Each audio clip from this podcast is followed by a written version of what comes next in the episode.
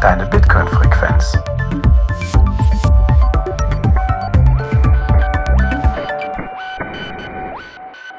Herzlich willkommen bei Notsignal, deine Bitcoin-Frequenz.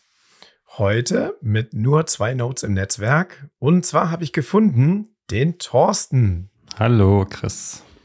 Hallo, Thorsten. Als hätten wir die letzten Tage nicht genug aufeinander gehangen, oder? Nee, jetzt sind wir schon wieder zusammen, ne? Vor der Zitadelle. Jetzt sind wir schon. genau.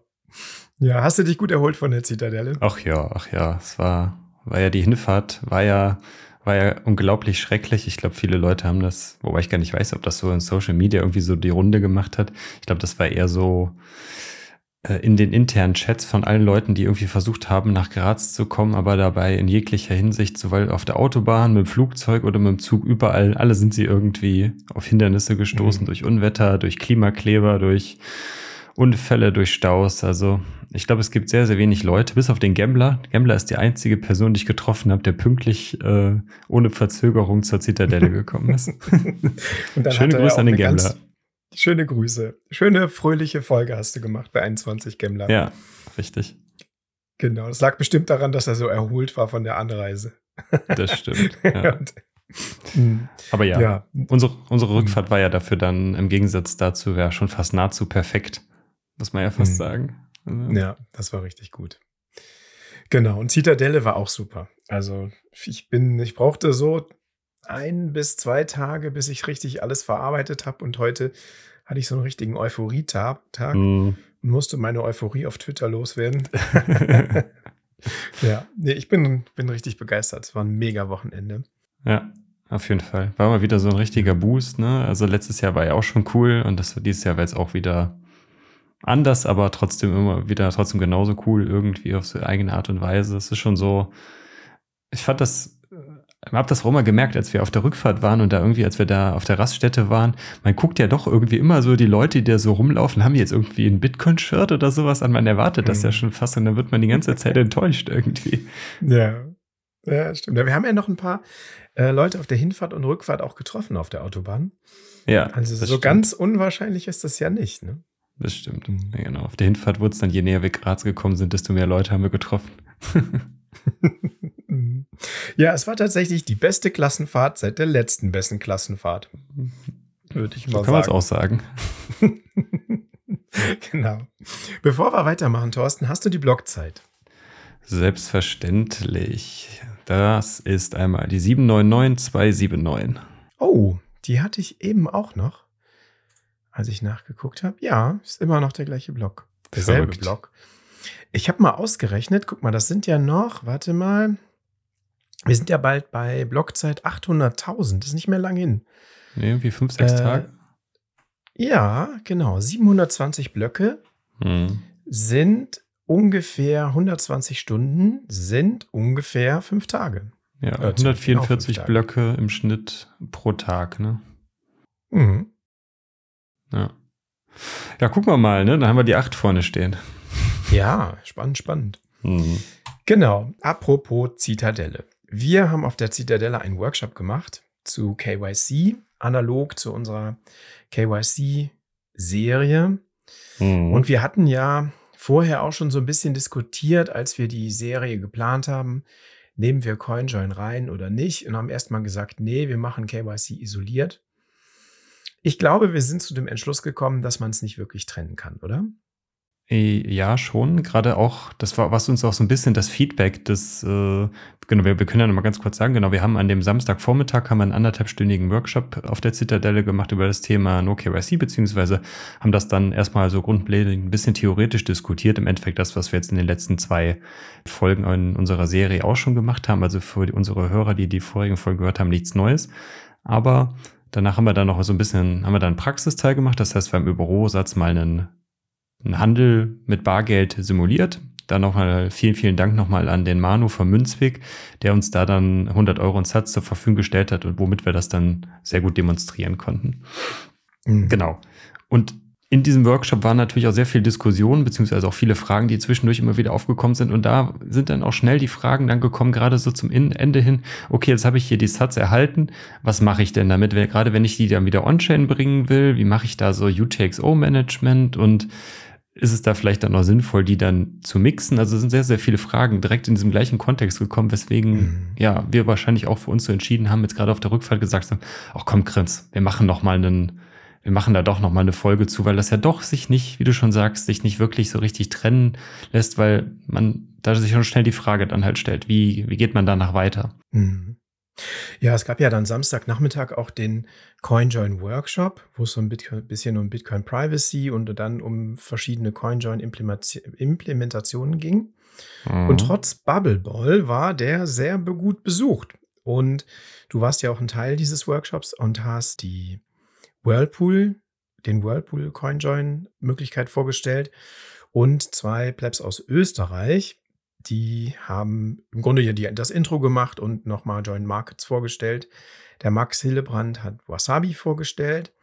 Und diese Session ging erstaunlich lang. Ne? Also die ging dreieinhalb tatsächlich Stunden. Dreieinhalb Stunden.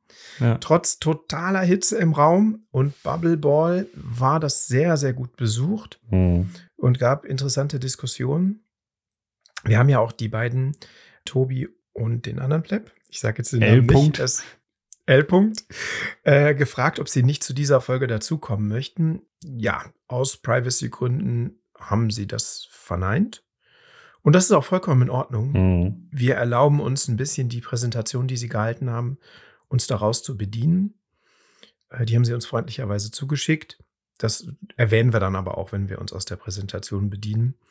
Genau, und wollen das Ganze nochmal so ein bisschen rekapitulieren, weil ich glaube schon, dass dieses Intermezzo jetzt ganz gut in unsere KYC-Serie passt. Ja, das also sozusagen eine kleine Intermezzo-Folge dazu. Wir sind ja noch nicht durch. Folge 3 kommt ja noch. Beziehungsweise ist es jetzt zweieinhalb Und. dann oder so, oder? genau. Oder 2,1. Viertel oder so. ja, genau. Gleis neuneinhalb. Ja, absolut. Nochmal vielleicht nochmal auf den Workshop oder auf das, was wir als ursprünglich als Workshop deklariert haben, vielleicht auch noch mal witzig zu erfahren. Also ursprünglich hatten wir da mit Fab, der das ja unter anderem mitorganisiert hat, geplant, okay, ja, hier, wir machen No KYC Workshop und CoinJoin können wir gerne auch noch anbieten. Unsere Idee war halt auch so ein bisschen Theorie zu bringen und dann das im Endeffekt, was ich dann gemacht habe, die Implementierung mit Sparrow Wallet, beziehungsweise dann von mit Whirlpool, das mal an einem praktischen zu zeigen, so wie wir es letztes Jahr auf der Schweizer Zitadelle auch schon gemacht haben. Letztes Jahr war das halt in so einem Workshop kombiniert und da ist, hat man schon hinten raus gemerkt, aber das hat zeitlich nicht gereicht. Gerade hat man jetzt auch gemerkt, wie viel, mhm. viel Zeit da jetzt bei draufgegangen ist. Ja, und dann haben wir halt festgestellt, dass da die zwei österreichischen Plebs, der Tobi und der L. -Punkt, quasi den gleichen Slot gebucht hatten und es da zu einem Missverständnis gekommen sind. Aber dann haben wir uns halt so ein bisschen mal abgestimmt, okay, und gefragt, so, ja, was wolltet ihr denn machen? Ja, was wolltet ihr denn machen? Und da hat sich im Endeffekt herausgestellt, dass die anderen beiden genau die das gemacht haben oder das vorbereitet haben, was wir eigentlich jetzt gar nicht, beziehungsweise nur, nur sehr rudimentär gemacht hätten. Und hat sich das natürlich ideal ergänzt. Und dann war natürlich noch der, der günstige Umstand, dass der Max Hillebrand auch auf der Zitadelle war mhm. und haben wir den gefragt, auch komm, willst du da nicht auch noch den Wasabi-Teil mitmachen? Und so konnten wir im Endeffekt alle drei Implementierungen dann vorstellen, plus einen sehr, sehr guten theoretischen halt Einführungsteil in das Thema mhm. oder quasi in die Grundproblematik, warum man denn CoinJoins machen sollte, also was der Angriffsvektor dahinter ist. Mhm. Also CoinJoin wurde dann zu Prezi Join das ist gut geworden. Also ich fand es wirklich, war ein richtig, war für mich tatsächlich so das inhaltliche Highlight der Zitadelle, mhm. der CoinJoin Workshop, weil der eben tatsächlich, ja, ne, du hast da mitgewirkt und die beiden Jungs aus Österreich und ähm, ich fand es auch noch sehr bereichernd, dass Max da gesagt hat, komm, ich zeige auch noch was. Das war wirklich sehr, sehr gut. Ja. Max hat am Tag vorher auch noch mal einen Vortrag über, ähm, wie hieß das nochmal? Privates, Anonymes hartes, hartes Geld? Geld? Anonymes hartes Geld gehalten. Ja. Was im Grunde auch schon so ein bisschen so eine Einleitung in CoinJoins war oder wie, wie kann man Bitcoin privat nutzen mhm. mit viel Privatsphäre. Und ähm, das fand ich auch sehr, sehr gut. Ja, das, das habe ich ja leider nicht gesehen. Mhm. Das war, fand ich auch sehr, sehr gut. Und ich finde, das passt halt alles ganz gut zusammen mit unserer KYC-Serie. Ja, können wir gerne mal machen. Genau. Da ist jetzt die Frage, was wollen wir heute denn überhaupt besprechen, beziehungsweise so ein bisschen das Ziel von der Folge. Aber ich sehe es gerade, bevor wir es vergessen, das Allerwichtigste, genau, ganz, ganz, ganz kurz. Äh, dieser Podcast ist wie immer Value for Value betrieben. Das heißt, ihr bekommt keine Werbung von uns. ne, wenn ihr uns unterstützen wollt, ihr kennt das, schickt uns gerne eine Spende per Lightning, schickt uns einen Boost, den lesen wir dann auch vor. Oder Paynim könnt ihr auch äh, machen, das ist natürlich dann On-Chain. Geht auch ein bisschen so heute in die Richtung, wie man vielleicht Paynim auch benutzen kann, um da also Post-Mix-Transaktionen draus zu generieren und solche Sachen. Gucken wir mal, ob wir da ein bisschen was zu erzählen. Ich glaube jetzt in dem Sinne nicht, aber zumindest gehört es da thematisch mit rein. Genau. Aber wenn ihr uns da unterstützt, dann äh, könnt, helft uns dabei, den Podcast weiter zu betreiben, unser Bounty-Programm zu verwirklichen und ja, ihr kennt das ja eigentlich. Das heißt, unterstützt uns da gerne, wenn euch das, was wir hier machen, einen Mehrwert bietet. Boosten, boosten. Boosten, boosten, richtig. genau. Gut, was ist denn das Ziel heute? Was wollen wir denn, was wollen wir denn heute besprechen? Hm. Ja, also wir haben ja schon darüber gesprochen, wie man Non-KYC-Coins erwerben kann mhm. und haben eben darüber gesprochen, wie wir es schaffen, diese Pseudonymität, die Bitcoin innewohnt, ursprünglich beizubehalten durch den Erwerb von Non-KYC-Coins. Mhm. Das heißt, wir haben jetzt erstmal geguckt, wie trennen wir die, unsere eigentliche Meet World-Identität von unserem äh, Public Keys oder von unserem Wallet. Und jetzt haben wir diese Coins und haben das aber immer noch nicht ganz privat. Denn wenn du mir jetzt Coins verkauft, verkaufst und ich halte die und halte die ewig und sammle dann auch immer noch weiter und äh, in meinem Non-KYC-Stack, dann kannst du das beobachten und kannst sehen, ja, was macht denn der Christa eigentlich? Gibt er das aus? Wo schickt er das hin? Kommen da vielleicht weitere UTXOs dazu? Also ich bin da zumindest was dich angeht oder ich bin auf der Blockchain ein Stück weit beobachtbar. Mhm. Und jetzt ist die Frage, wie weit möchte ich das privatisieren? Ich habe jetzt gesagt, okay, ich möchte jetzt da auch Privatsphäre haben zu einem bestimmten Level und ähm, jetzt geht es eben mit CoinJoin darum, diese Privatsphäre herzustellen. Genau. Das Ziel der Folge ist, einmal zu schauen, welche Angriffsvektoren gibt es beim UTXO-Modell von Bitcoin die, welche Heuristiken, was sind Heuristiken? Der Begriff ist viel gefallen, Thorsten. Ja. Soll ich dir das jetzt schon erklären oder soll ich das gleich machen? ah, nee, wir, machen wir machen das Big Picture, du hast recht, das Ziel der Folge. Dann eben, ne, wir, wir wollen uns mal angucken, was ist die Idee des CoinJoins? Also was ist das, was, welches Prinzip nutzt ein CoinJoin? Mhm. In Klammern Collaborative Transactions. Äh, wir wollen uns mal verschiedene CoinJoin-Implementierungen anschauen.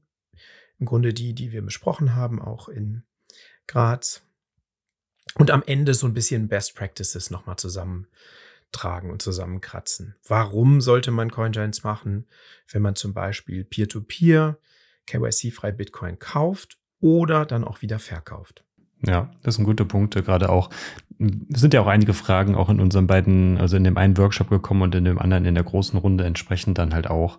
Und da kann man vielleicht so ein bisschen dann auch nochmal auf die, die Gefahren einhergehen, die vielleicht dann auch dann mit, also nicht die Gefahren, aber die, die potenziellen Risiken, die einhergehen können, wenn man CoinJoin auch benutzt. Ne? Also, dass man da vielleicht dann auch äh, mit der, wenn man sie wieder in Richtung KYC-Plattform schickt, dass man da auf im schlimmsten Fall auf Ablehnung stößt, sagen wir jetzt mal diplomatisch ausgedrückt und solche Dinge. Mhm. Aber das machen wir gleich am Schluss. Ne? Also da haben wir genau. auf der Zitadelle ja auch äh, einiges diskutiert und auch Erfahrungen auch bekommen, ne? teilweise von, äh, von, von Plebs, die dann da Probleme hatten, sagen wir es mal so. Mhm, genau. Genau. Wichtig ist vielleicht auch nochmal ein Disclaimer oder kann nicht der Disclaimer, aber zumindest der Hinweis hier, also was, was wir jetzt hier besprechen, betrifft natürlich rein On-Chain. Ne, in Lightning gibt es in dem Sinne kein, kein UTXO-Model in dem klassischen Sinne und dementsprechend gibt es da auch keine Coin-Joins. Man kann natürlich, was natürlich durchaus sinnvoll ist, wenn man Lightning-Kanäle aufmacht, dass man diese Lightning-Kanäle, also die UTXOs, die man benutzt für die, für die Channel-Eröffnung, dass man die vorher mixt, einfach um da eine entsprechende Privatsphäre auch, wenn man eine eigene Node betreibt, in die Kanäle halt reinlegt. Das ist natürlich durchaus immer sinnvoll, dann aber in Lightning selber fällt natürlich das Konzept von UTXO halt einfach weg, weil wir einfach die Liquidität da haben, die da hin und her wandert und keine äh, direkt zu, zuortbaren UTXOs in dem Sinne haben. Mhm. Vielleicht für diejenigen, die jetzt in unserer ersten Staffel nicht dabei waren und die vielleicht auch den Buchclub mit Grocking Bitcoin nicht gehört haben, was ist überhaupt das UTXO-Modell von Bitcoin? Was, was, was steckt dahinter?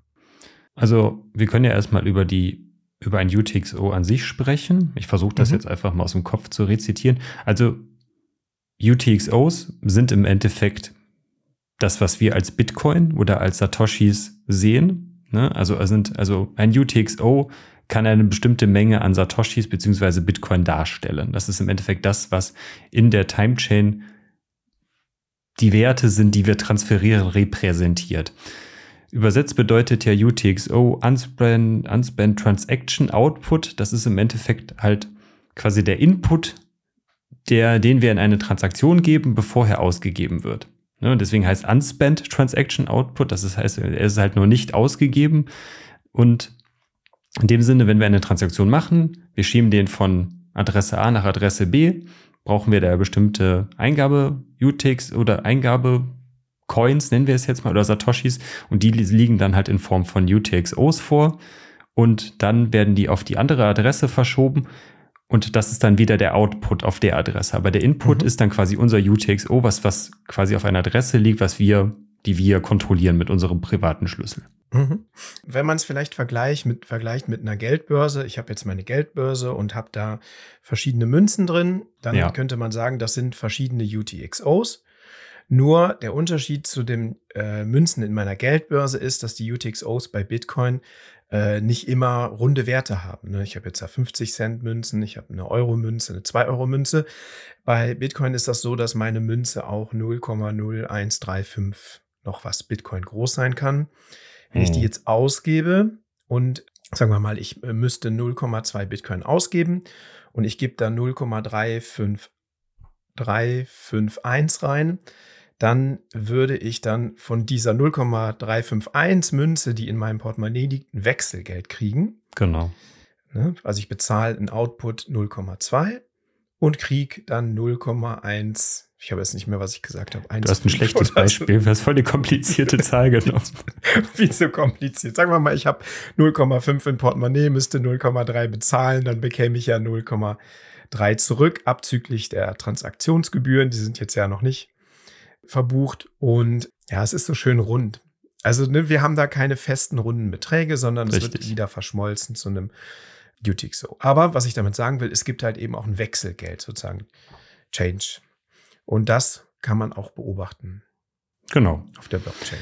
Das, das UTXO-Model ist im Endeffekt eigentlich alle UTXOs, die, die wir aktuell im Bitcoin-Netzwerk haben. Das ist das UTX-Modell. Das ist quasi die, die Summe aller vorhandenen UTXOs, die im Umlauf sind, die auf irgendwelchen zuortbaren Adressen liegen. Was im Endeffekt, man kann mit der eigenen Not auch so äh, mit einem bestimmten Befehl, irgendwo habe ich den mal gelesen, dass sich das eigene UTXO-Model ausgeben und im Endeffekt kriegt man dann in der Gesamtsumme die, also quasi die, Gesamt, die Gesamtsumme an Bitcoin, die bis zu diesem Zeitpunkt geschürft worden sind.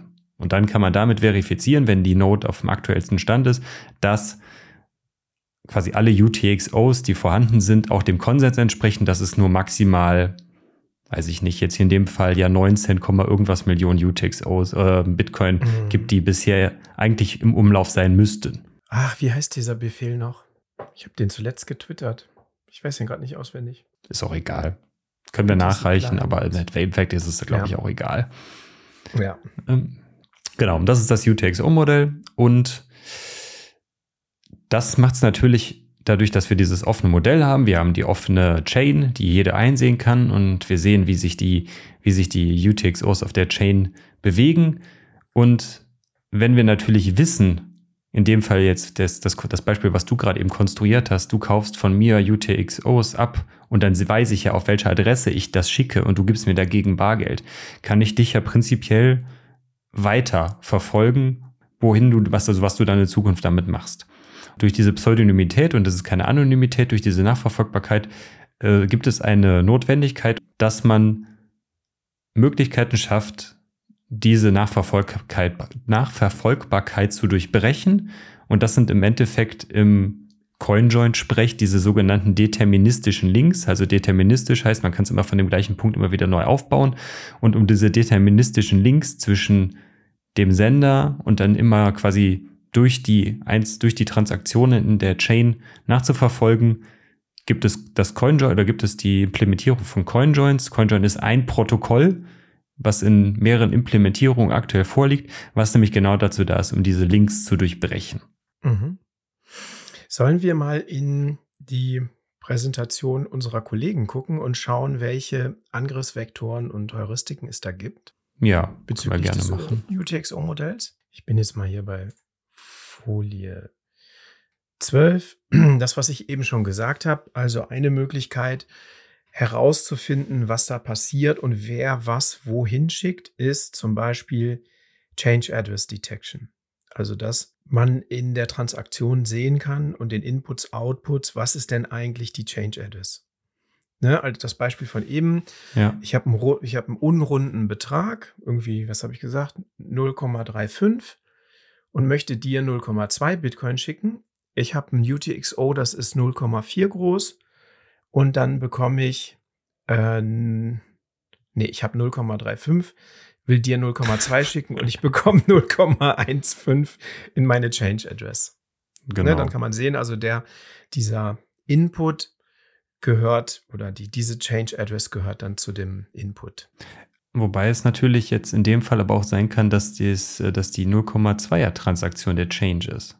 Ja, also das kann man durch diese, also wir müssen vielleicht mal erklären, was Heuristiken überhaupt sind. Ne? Also es gibt mhm. prinzipiell um nochmal quasi nochmal ein Stück zurückzugehen, warum gibt es diese Heuristiken überhaupt oder wer nutzt diese Heuristiken? Diese Heuristiken benutzen im Endeffekt State-Financed Organization, alles unter dem Schlagwort äh, Chain Analysis, quasi Chain Analysis mhm. und da gibt es ja noch ein paar andere Firmen, die im Endeffekt dazu da sind, um die Daten auf der, die Daten und die Metadaten auf der äh, Bitcoin Time Chain zu analysieren, um dann herauszufinden, okay, über Heuristiken wem gehören denn oder welche UTXOs gehören zu welcher Person und wie können die dann zu geclustert zusammengeführt werden und solche Sachen. Und da gibt es halt bestimmte Heuristiken. Eine Heuristik ist ja quasi eine Näherungsweise, um eine relativ genaue Schätzung zu machen, aber sie kann nie hundertprozentige Sicherheit garantieren. Also wir haben, also Ziel der Heuristiken sind einfach im Endeffekt so eine hohe Prozentsatz, dass es wahrscheinlich ist, dass, dass die Annahme, die man trifft, zutrifft. Ne, also je, je, wenn wir in den 90er, 95er Prozentbereich kommen, ist die Wahrscheinlichkeit halt sehr, sehr hoch, dass die Annahme, die da getroffen wird, dass die und der UTXO zu der und der Entität gehört, mhm. am höchsten ist. Und wir versuchen halt eigentlich mit diesen, mit CoinJoin, oder das ist die Idee dahinter, diese Wahrscheinlichkeit wieder so weit wieder runter zu bekommen, dass die, äh, dass die Heuristiken da gebrochen werden. Das ist im Endeffekt die Idee dahinter. Und es gibt zwei Annahmen, die auch jetzt in den beiden, in den Folien, die der L-Punkt beschrieben hat. Hier, das ist einmal das Common Input Ownership. Heuristik oder zumindest die Annahme. Das heißt, im Endeffekt wollen wir damit daher oder wollen die Chain Analysis Firmen damit herausfinden, welche UTXOs gehören zu welcher Entität. Also wie kriegen welche damit halt Zusammenhänge gefunden werden zwischen unterschiedlichen UTXOs, aber wenn diese UTXOs von der gleichen Entität kontrolliert werden und das kann über die Heuristiken herausgefunden werden, dann können diese Firmen halt mit Sicherheit sagen, okay, das und das gehört zu der Person. Gerade wenn man dann auch noch KYC-Daten äh, damit zusätzlich hat, hat, um das anzureichern. Mhm. Das macht es natürlich noch viel, viel wertvoller, diese Daten. Dann, wenn ich dann weiß, ich habe hier die Heuristiken und hier die, die, die UTXOs und wenn ich das Ganze dann noch mit mit KYC-Daten kombinieren kann, habe ich halt ein komplettes Bild von dem Bitcoin-Bestand dieser Entität.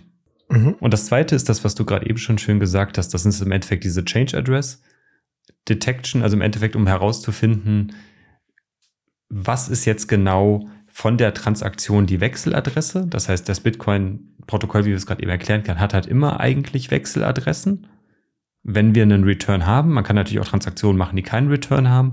Da kommen wir gleich vielleicht nochmal rein zu dieser Heuristik. Und wir machen es jetzt direkt. Wenn ich einen Input habe und einen Output, abzüglich Mininggebühren, dann geht, gehen zum Beispiel die Heuristiken davon aus, dass das quasi eine Transaktion zur, zu mir selber war. Mhm. Weil man davon ausgeht, es ist sehr, sehr unwahrscheinlich, dass irgendjemand quasi einen kompletten Coin an an eine andere Person gibt und da quasi der Rest dann nur die Mining-Gebühren halt so sind, weil meistens ist ja ein Betrag, den man bezahlt hat, entspricht nicht genau der Größe, die der UTXO abzüglich Mining-Gebühren entspricht. Wenn man das natürlich so macht, wie das da angenommen wird, dann läuft man natürlich gut unterm Radar. Das kann man nämlich zum Beispiel ganz gut mit den, äh, mit den äh, CoinJoin-Transaktionen oder mit, mit den gemixten Coins, die nachher entsprechende Dominierung haben. Da kommen wir aber nachher noch zu dem Thema. Kann man damit nämlich ganz gut machen. Aber das ist zum Beispiel eine, mhm. eine Heuristik, um ja, nahezulegen, okay, dieses UTXO wird weiterhin von der gleichen Entität kontrolliert, wenn ich halt mhm. einen Input habe und einen Output abzüglich Mining-Gebühren. Also konkret, ich habe mir das von einer Wallet auf die nächste geschickt.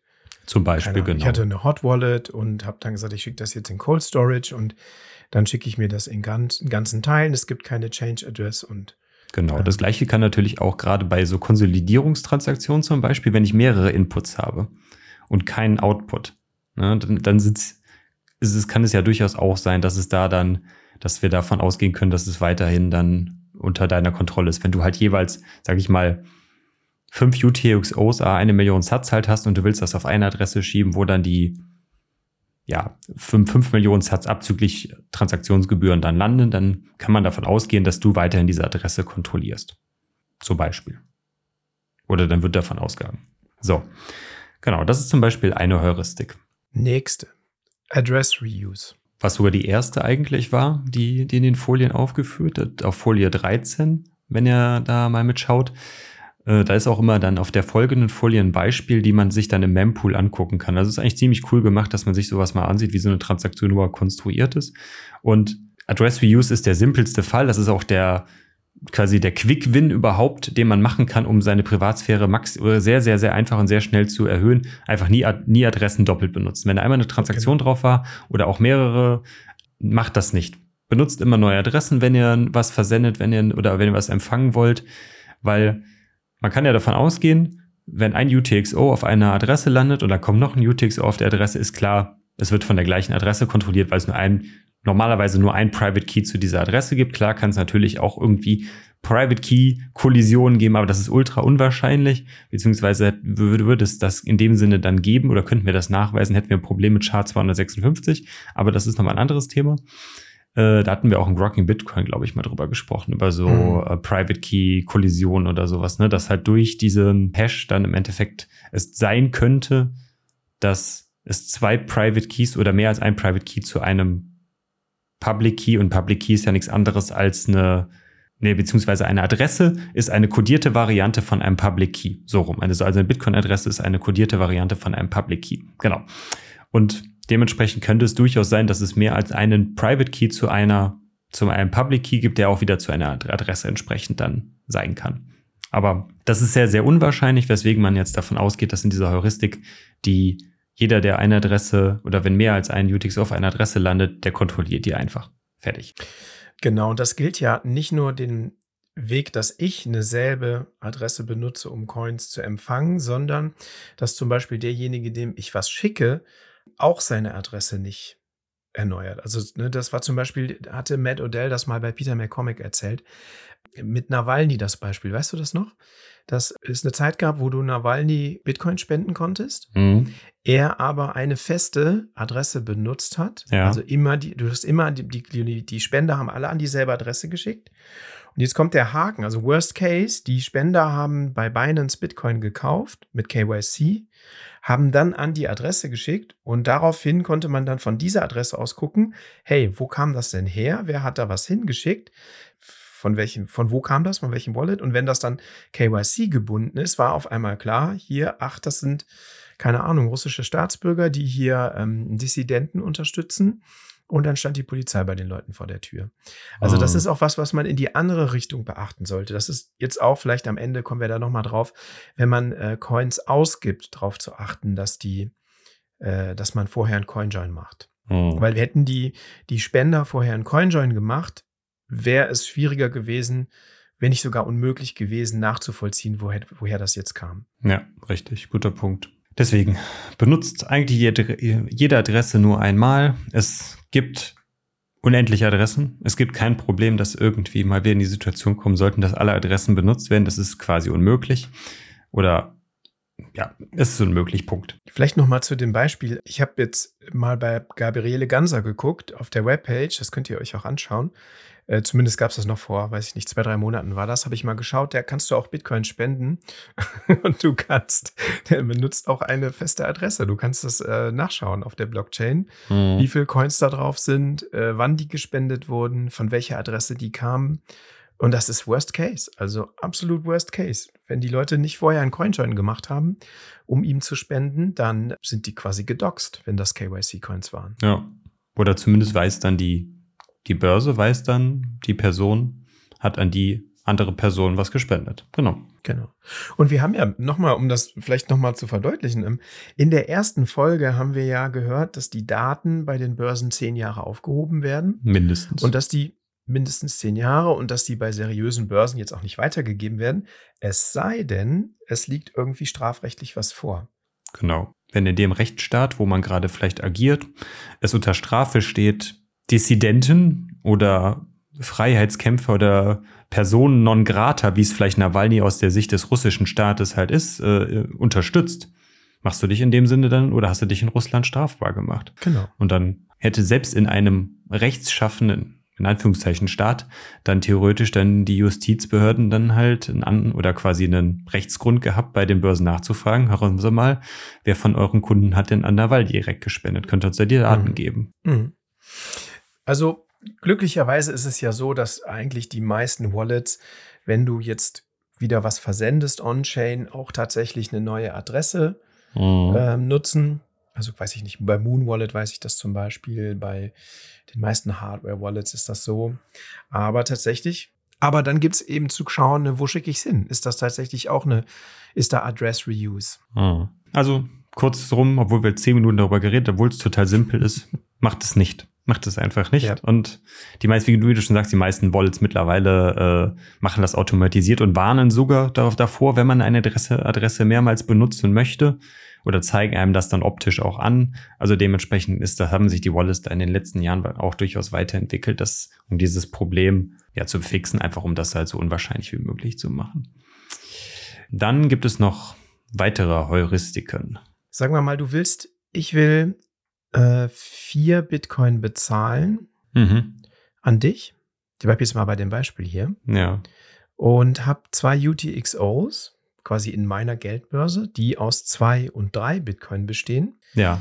Dann schicke ich dir fünf Bitcoin und ein Bitcoin kommt zurück. Mhm. Dann ist klar, dass das Output, was vier ist, quasi die Bezahlung ist, weil dann, wenn es nur eins gewinne, ich die Bezahlung eins gewesen wäre, also wenn eins nicht die Change-Adresse ist, dann hätte ich dir ja entweder zwei oder drei, hätte ich dir nur eins meiner UTXOs geschickt. Genau, das macht Sinn. Also, wenn ich dir vier Euro bezahlen muss und ich habe nur, äh, hab, jetzt ist ein bisschen ein blödes Beispiel, ich habe eine zwei und eine drei Euro Münze in meinem Portemonnaie, dann äh, ist klar, dass ich die beiden nehmen muss und was zurückbekommen muss, weil ich dir wenn es nicht vier Euro gewesen wären, die ich dir bezahlt hätte, sondern weniger, hätte ich dir eine von beiden schicken können. Ja. Und somit ist klar, dass ne, das, was zurückgeht, ist die Change Address und ähm, gehört dann zu meiner Ident äh, gehört zu mir. Ist eine, eine Entität. Ja, richtig. Genau, das ist das, was jetzt hier aktuell da auf der, in den Folien auf Folie 15 steht. Das ist dieses Unnecessary Input Heuristic, die da herangezogen wird. Ja, dann haben wir das Thema mit den Round Amounts Heuristiken dieses Beispiel ist das, was wir gerade die ganze Zeit machen. Also wir Menschen neigen dazu, gerade auch wenn wir so aus unserem klassischen oder aus der, aus der Fiat-Welt kommen, wir haben irgendwie immer gerade Beträge, ne? 1, 2, 5, 10, 20, 50, 1 Euro, 2 Euro und so weiter. Das sind halt mehr oder weniger runde Zahlen, womit wir, womit wir Menschen gut umgehen können. Würden wir jetzt sagen, aber was, was halt ganz komisch ist, ja, ich schicke dir jetzt 0,12356785 Satz. Ne? Also irgendwie, das sind halt komische Grunde Beträge. Wir Menschen neigen dazu, halt eher 10.000 Satz zu verschicken. 21.000 Satz natürlich. Also so Beträge, die man, wo man halt sieht, das sind nicht 2137 Satz. Also das ist halt ein Unterschied. Und sobald man da halt diese runden Beträge haben, hat, wird's dann auch schnell erkenntlich, dass das auch Zahlungen einfach sind. Also dass das die Zahlung dann an einer Zieladresse ist und was halt zurückkommt, ist dann der Change. Und der Change ist meistens dann wieder krumm, was mhm. bedeutet, dass die gerade Zahlung eigentlich die Zahlung ist an einer anderen Entität und der Change ist dann wiederum, dann können wir wieder erkennen, okay, diese, 0,xy, also diese ungerade Zahl ist dann im Endeffekt der Change, der wieder dann bei mir landet. Und dadurch können dann die Heuristiken wieder, wieder aussagen, aha, da ist eine Zahlung geflossen an die und die Person. Hm. Ja, das Interessante dabei ist, das geht ja nicht nur dominiert in Bitcoin, sondern auch dominiert in Fiat-Währungen, ne? mhm. dass man quasi nachvollziehen kann, wie ist denn der Kurs zu diesem Tag gewesen und sind das vielleicht 1000 Euro, die da über die Theke gegangen genau. sind oder ja. andere runde Beträge oder vielleicht US-Dollar oder you name it, allem, ne? Und nicht nur, ja, sagen wir mal, bei Bitcoin wäre es halt, wie soll man sagen, aufs Internet bezogen, aber wenn du weißt, das ist in US-Dollar, dann schränkt sich vielleicht auch schon mal der geografische Raum ein, wo diese Transaktion stattgefunden hat. Oder in, sagen wir mal, in türkische Lira. Es ist ziemlich unwahrscheinlich, dass das, äh, weiß ich nicht, in China war. Ja. Sondern wahrscheinlich eher dann irgendwie im Raum, wo Lira in Gebrauch ist. Genau. Richtig, dann nimmt man einfach zu dem Zeitpunkt den aktuellen Kurs und prüft das dann halt gegen die gängigen Währungen einfach ab. Und wenn man da einen runden Betrag herausfindet bei der Transaktion, kann man zumindest mal herausfinden, ah, okay, ja, das war vielleicht eine, Tür eine Transaktion, die irgendwie Kontext zur Türkei halt hat, um bei deinem Beispiel zu bleiben. Genau. Mhm. Ja, das ist das, was ihr jetzt äh, auf Folie 17 seht, also was wir gerade besprochen haben. Mhm. Springen wir zu Folie 21. Script Type Heuristics. Also ich habe einen Input, der hat eine äh, Bitcoin-Adresse, die mit BC1 beginnt und ich habe einen Output, der mit BC1 beginnt und weiß ich nicht, einen anderen Output, der eben nicht diesen Skript- oder Adresstyp hat, dann mhm. ist ziemlich klar, zu wem welcher Input und zu wem welcher Output gehört. Genau. Also keine Ahnung, irgendwie eine Segwit und Legacy-Adresse oder so. Richtig, genau. Weil die Wallets funktionieren eigentlich so, wenn ich eine Transaktion von einer Segwit-Adresse mache, der Change ist auch immer eine Segwit-Adresse. Ne? Ich kann natürlich von der Segwit-Adresse auch äh, UTXOs an eine Legacy-Adresse oder eine Multisig-Adresse oder was weiß ich was oder eine Taproot-Adresse schicken. Aber durch diese Kombination von, dass ein Input quasi ein Typ vorgibt und der, Out, der andere Output, einer von den Outputs ist der gleiche Typ, weiß man schon eigentlich schon auch schon direkt, das ist eigentlich die Change Address jetzt in dem Fall, dann ist die dann benutzt wird. Das heißt, äh, die Zahlung selber ging an die Legacy Adresse und der Change geht wieder an die, an die gleichen äh, Script Type mhm. zurück. Bringen wir zu nächsten Heuristik. Exact Payment Amounts haben wir auch schon eben gesagt, no change. Ne? Also du schaffelst vom einen Wallet auf das andere, hast keine Change Address, und dann ist relativ klar, dass das eine, eine Entität war, wenn die ganzen UTXOs rüberwandern. Theoretisch. Theoretisch, genau. Ja, also von der Heuristik äh, ist, das, ist die Wahrscheinlichkeit hoch, dass das angenommen wird. Mhm. Also relevant ist es eigentlich jetzt hier, dass man sich halt mal diese Heuristiken in diesen, in diesen Präsentationen, die wir dann auch verlinken werden, mal anschaut, um zu verstehen, wenn man entsprechend wie On-Chain agiert, dass das Merkmale sein können, wie so Analysefirmen herausfinden können, also euer Verhalten dadurch dann halt analysieren, clusterisieren, also quasi einstufen oder klassifizieren einfach können. Ne? Also dass man sich da einfach mal ein bisschen Gedanken darüber macht, wie man agiert. Und jetzt wäre dann halt die Frage, wie kann man zum Beispiel dieses Common Ownership, also dass man halt zusammen, also schaut, wie welche welche UTXOs gehören zusammen, wie man das idealerweise dann halt brechen kann. Und dafür gibt es CoinJoins. Genau. CoinJoin, wer hat ja, wenn man den Klammern, wenn man manchmal schaut und darüber liest, dann hat man in Klammern dann oft Collaborative Transaction stehen. Was heißt das genau, CoinJoin? Also wir haben jetzt ja eben immer davon gesprochen, dass eine Entität äh, etwas zu einer anderen Entität schickt, vielleicht noch eine Change, einen Change zurückbekommt. Und jetzt machen wir das Ganze ein bisschen komplizierter was passiert. Mhm. Wir wollen ja eigentlich verhindern, dass man diese Heuristiken, die wir gerade eben besprochen haben und noch ein paar mehr Heuristiken, dass die auf diese Transaktion angewandt werden können. Und wie macht man das? Indem man eigentlich mehr Entropie in so eine Transaktion halt rein, indem wir halt mehr Inputs ver verwenden, um dadurch diese Anonymität beziehungsweise diesen Link zu brechen. Also, wie, wie, wie funktioniert das wie folgt? Also, simplich gesprochen ist es ja eigentlich so. Normalerweise haben wir ein Input, ein Output zum Beispiel, plus Change und äh, Mininggebühren. Aber würden wir zum Beispiel fünf gleich große Inputs reingeben und fünf gleich große Inputs hinten rausgeben, wüsste man quasi, wenn man vorher wüsste, wem diese Transaktion gehört, wer den ersten Input gegeben hat, wenn man das noch weiß. Aber sobald diese, diese fünf gleich großen Outputs dann auf den neuen Adressen, dann wird es halt schon schwieriger nachzuvollziehen, welcher denn jetzt der ursprüngliche Input war, weil sie halt alle gleich waren. Und man da halt danach nicht mehr weiß, welche von den anderen Adressen von den jeweiligen Entitäten kontrolliert werden. Und das ist im Endeffekt mehr oder weniger das Modell, wie sich, was sich CoinJoin zunutze macht. Wir nehmen halt eine bestimmte Menge an gleich großen UTXOs. Bleiben wir mal beim simplen Beispiel vom Whirlpool. Da ist der kleinste Pool, das erzählen wir gleich nochmal, 100.000 Satz groß. Und wir nehmen dann fünf UTXOs, a 100.000 Satz, packen die in eine Transaktion und schicken diese fünf UTXOs an fünf neue Adressen. Und das ist im Endeffekt genau das, was, was beim CoinJoin passiert. Jeder von diesen fünf UTXOs ist eine Entität, vielleicht aber auch zwei, man weiß es nicht. Und diese UTXOs landen dann auf den neuen Adressen und dadurch ist die Nachverfolgbarkeit halt durchaus schwieriger, weil man dann halt nur da sagen kann, okay, der, von dem ich das wusste, der 100.000 Satz in diese Transaktion reingegeben hat, ich, ich weiß jetzt oder beziehungsweise eine von diesen fünf neuen Adressen könnte jetzt von ihm kontrolliert werden. Ne, also das Nachverfolgbarkeitsmodell macht es halt durchaus schwieriger, weil ich jetzt fünf Möglichkeiten habe, wo er seine, sein UTXO hingeschickt hat. Und wenn man das jetzt dann weiterspinnt, wenn dieses, diese, das UTXO oder diese fünf UTXOs nochmal, nochmal den gleichen Prozess durchführen, wird das quasi mit jedem Durchgang immer, immer schwieriger, weil es immer mehr Möglichkeiten gibt, wo das UTXO von dem ursprünglich, was, was von dir vielleicht war, Chris, was du was du bei, sag ich mal, bei KYC, mit KYC gekauft hat für den Börsenbetreiber.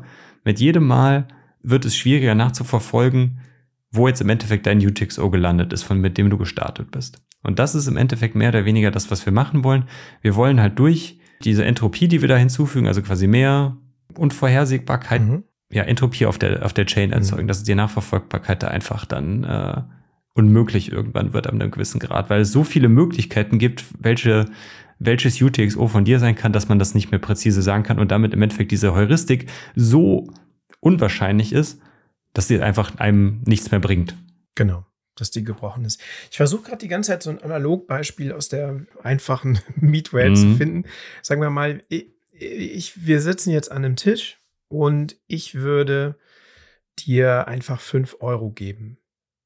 Dann ist relativ klar, dass der Input weiß ich nicht, kam von mir und dann ist klar, wo das hingegangen ist. Jetzt kommen aber noch die anderen Guys hier von Notsignal dazu. Das kommen fünf weitere Leute und stecken auch noch fünf Euro, legen die auf den Tisch. Dann ist ja. es nicht mehr richtig klar, welcher 5-Euro-Schein jetzt ursprünglich wem gehört hat und wenn das jetzt nicht an dich geht, sondern wir uns das wieder rausnehmen aus dem Pool, dann ist nicht mehr klar, welchen 5-Euro-Schein ich da jetzt habe.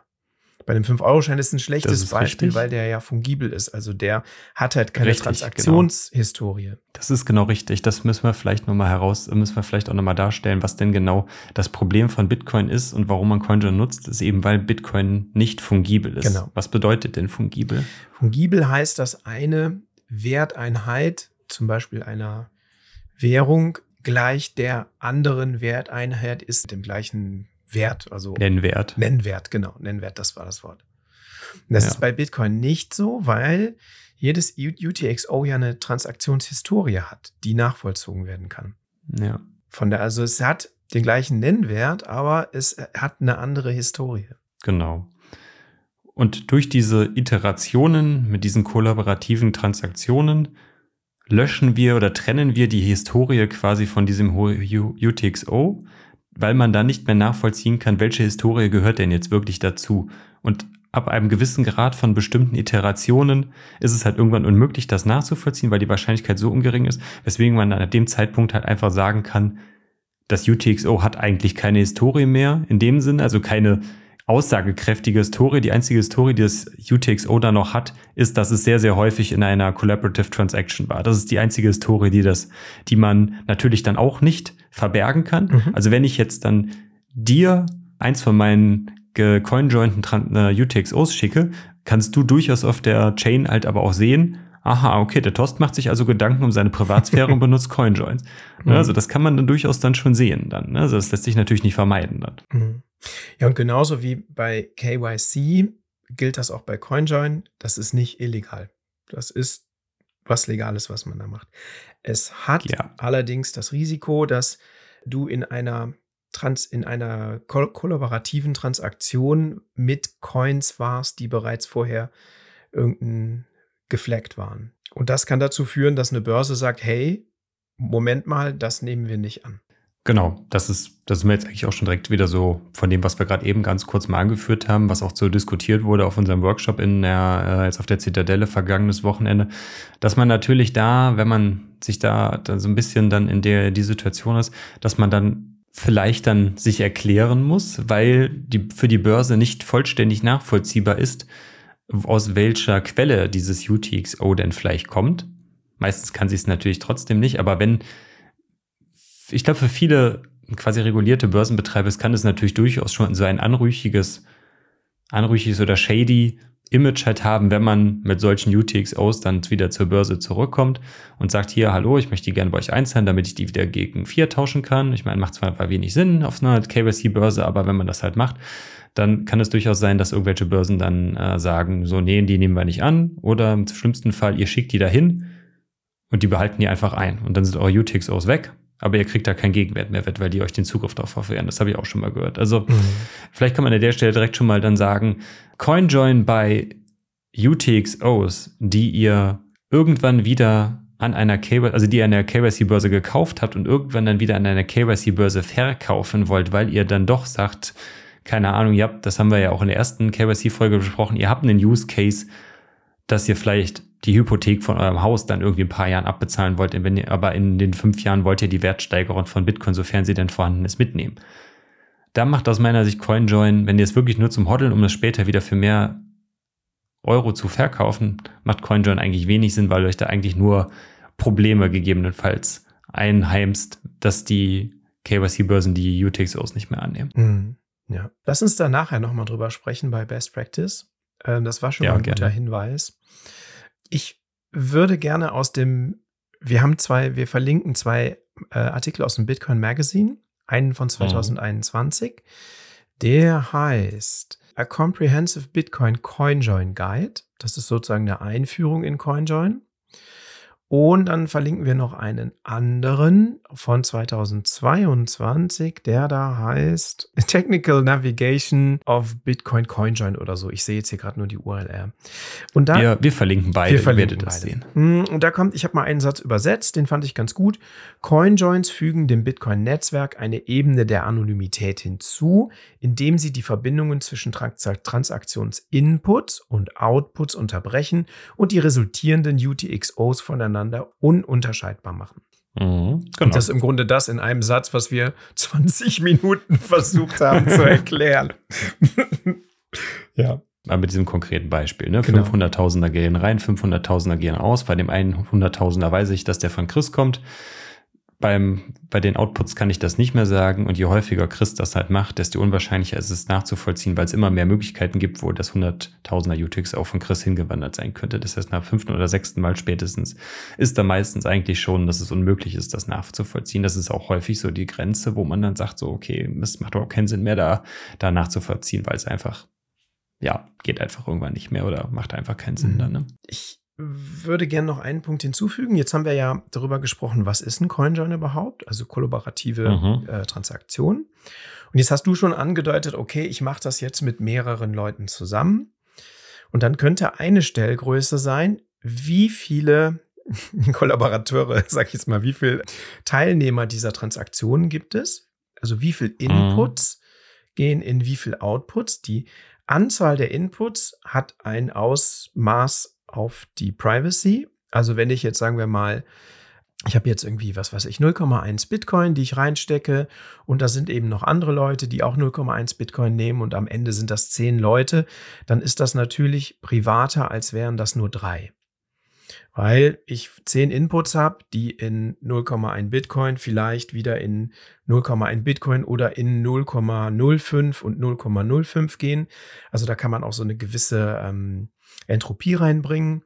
Natürlich ist es sinnvoller, mehr Peers zu haben, mit denen du ähnliche Inputs hast. Ja. weil es dann nicht mehr so richtig zuordnenbar ist. Das Modell, was du ja gerade beschrieben hast, ist ja im Endeffekt den Weg, den Wasabi halt fährt, die halt sagen, wir packen ganz, ganz, ganz viele Inputs und ganz, ganz viele Outputs unterschiedlicher Denominierungen, beziehungsweise wir clustern die Outputs nach Denominierungen. Also es gibt dann halt, im, es gibt 200 Inputs. Der, der, der Max hat ein schönes Beispiel gezeigt auf der Präsentation. Es waren nur wie 200 Inputs mit unterschiedlichen Denominierungen und die Outputs waren halt 5, 5 Bitcoin, 10, 0,2 Bitcoin und dann halt in unterschiedlichen Abstufungen. Ne? Mhm. Und die Anonymität im Endeffekt oder dieses Security Model basiert im Endeffekt dann auf die, auf die Menge dann oder die berechnen so einen Score und dieser Score setzt sich im Endeffekt dann aus diesen, äh, aus diesen Anzahl von diesen Denominierungen dann halt zusammen in irgendeiner Form. Mhm.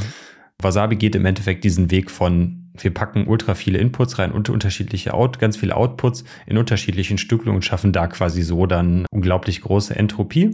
Dem entgegengesetzt, wenn wir mhm. bei den Implementierungen schon mal sind, können wir jetzt dann das, das Beispiel nehmen, was ich gerade eben auch schon angeführt habe, diese fünf Inputs, fünf Outputs. Das ist im Endeffekt den Weg, den Samurai Whirlpool geht.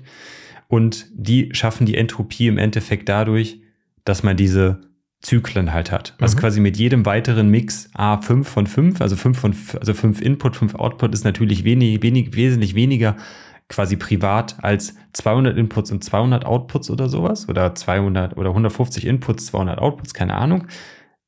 Aber Whirlpool macht, schafft diese Entropie halt einfach durch die weiteren Iterationen. Mit jeder Iteration wird es im Endeffekt privater. Das ist das, was wir eben am Anfang beschrieben mhm. haben. Ne? Und das sind die unterschiedlichen Ansätze. Die benutzen das gleiche Protokoll, aber, also das gleiche CoinJoin ist das quasi die, das Protokoll, was irgendwann mal von, oh, ich habe den Namen vergessen, ähm, ja, auch egal, entwickelt wurde. Und beide benutzen quasi das gleiche Protokoll. Also es nennt sich wirklich CoinJoin, ist dieses Protokoll, was da verwendet wird. Aber die Ansätze, wie es halt implementiert wird, sind halt einfach unterschiedlich. Ne? Mhm. Über diese zwei unterschiedlichen Arten und Weisen, die ich gerade beschrieben habe. Also die Stellräder sind einmal die Anzahl der Transaktionen und die Anzahl der Mixes. Ne, was du mit Iterationen genau, also die, meinst. Die Menge der Inputs genau. oder die Anzahl der Wiederholungen, genau. sagen wir es mal so. Der, der, es kommen dann immer wieder neue Leute an den Tisch, werfen wieder fünf Euro rein und dadurch wird es auch anonymer. Um bei unserem Tischbeispiel zu bleiben, wo die Leute 5 Euro auf den Tisch legen. Du hattest geschrieben Level of Privacy, du hattest hier auch noch ein Zitat. The assumptions are the either on high anonymity set is archived with a large CoinJoin transaction, also den Weg, den mhm. Wasabi geht, or that is archived over multiple smaller CoinJoin transaction. Das ist dann der Weg, den mhm. Whirlpool geht. Das genau. ist das in einem Satz mehr oder weniger zusammengefasst, wo wir es ja auch wieder fünf Minuten rumgeeiert haben. genau. Also die beiden Stellräder gibt's. Und das ist vielleicht auch was, wo man dann nachher gucken kann. Das hat ja bestimmte Vor- und Nachteile. Und mhm. eine, eine weitere, wie soll man sagen, Kovariate oder ein Parameter, an dem man das vielleicht entscheiden kann, was man machen möchte, ist sicherlich auch der Blockspace und äh, die Transaktionsgebühren. Weil das sind mhm. ja, das ja. sind ja Transaktionen, Collaborative Transactions, und die gehen natürlich mit Transaktionsgebühren einher. Da haben die verschiedenen Anbieter dann auch verschiedene Modelle, wie sie das machen.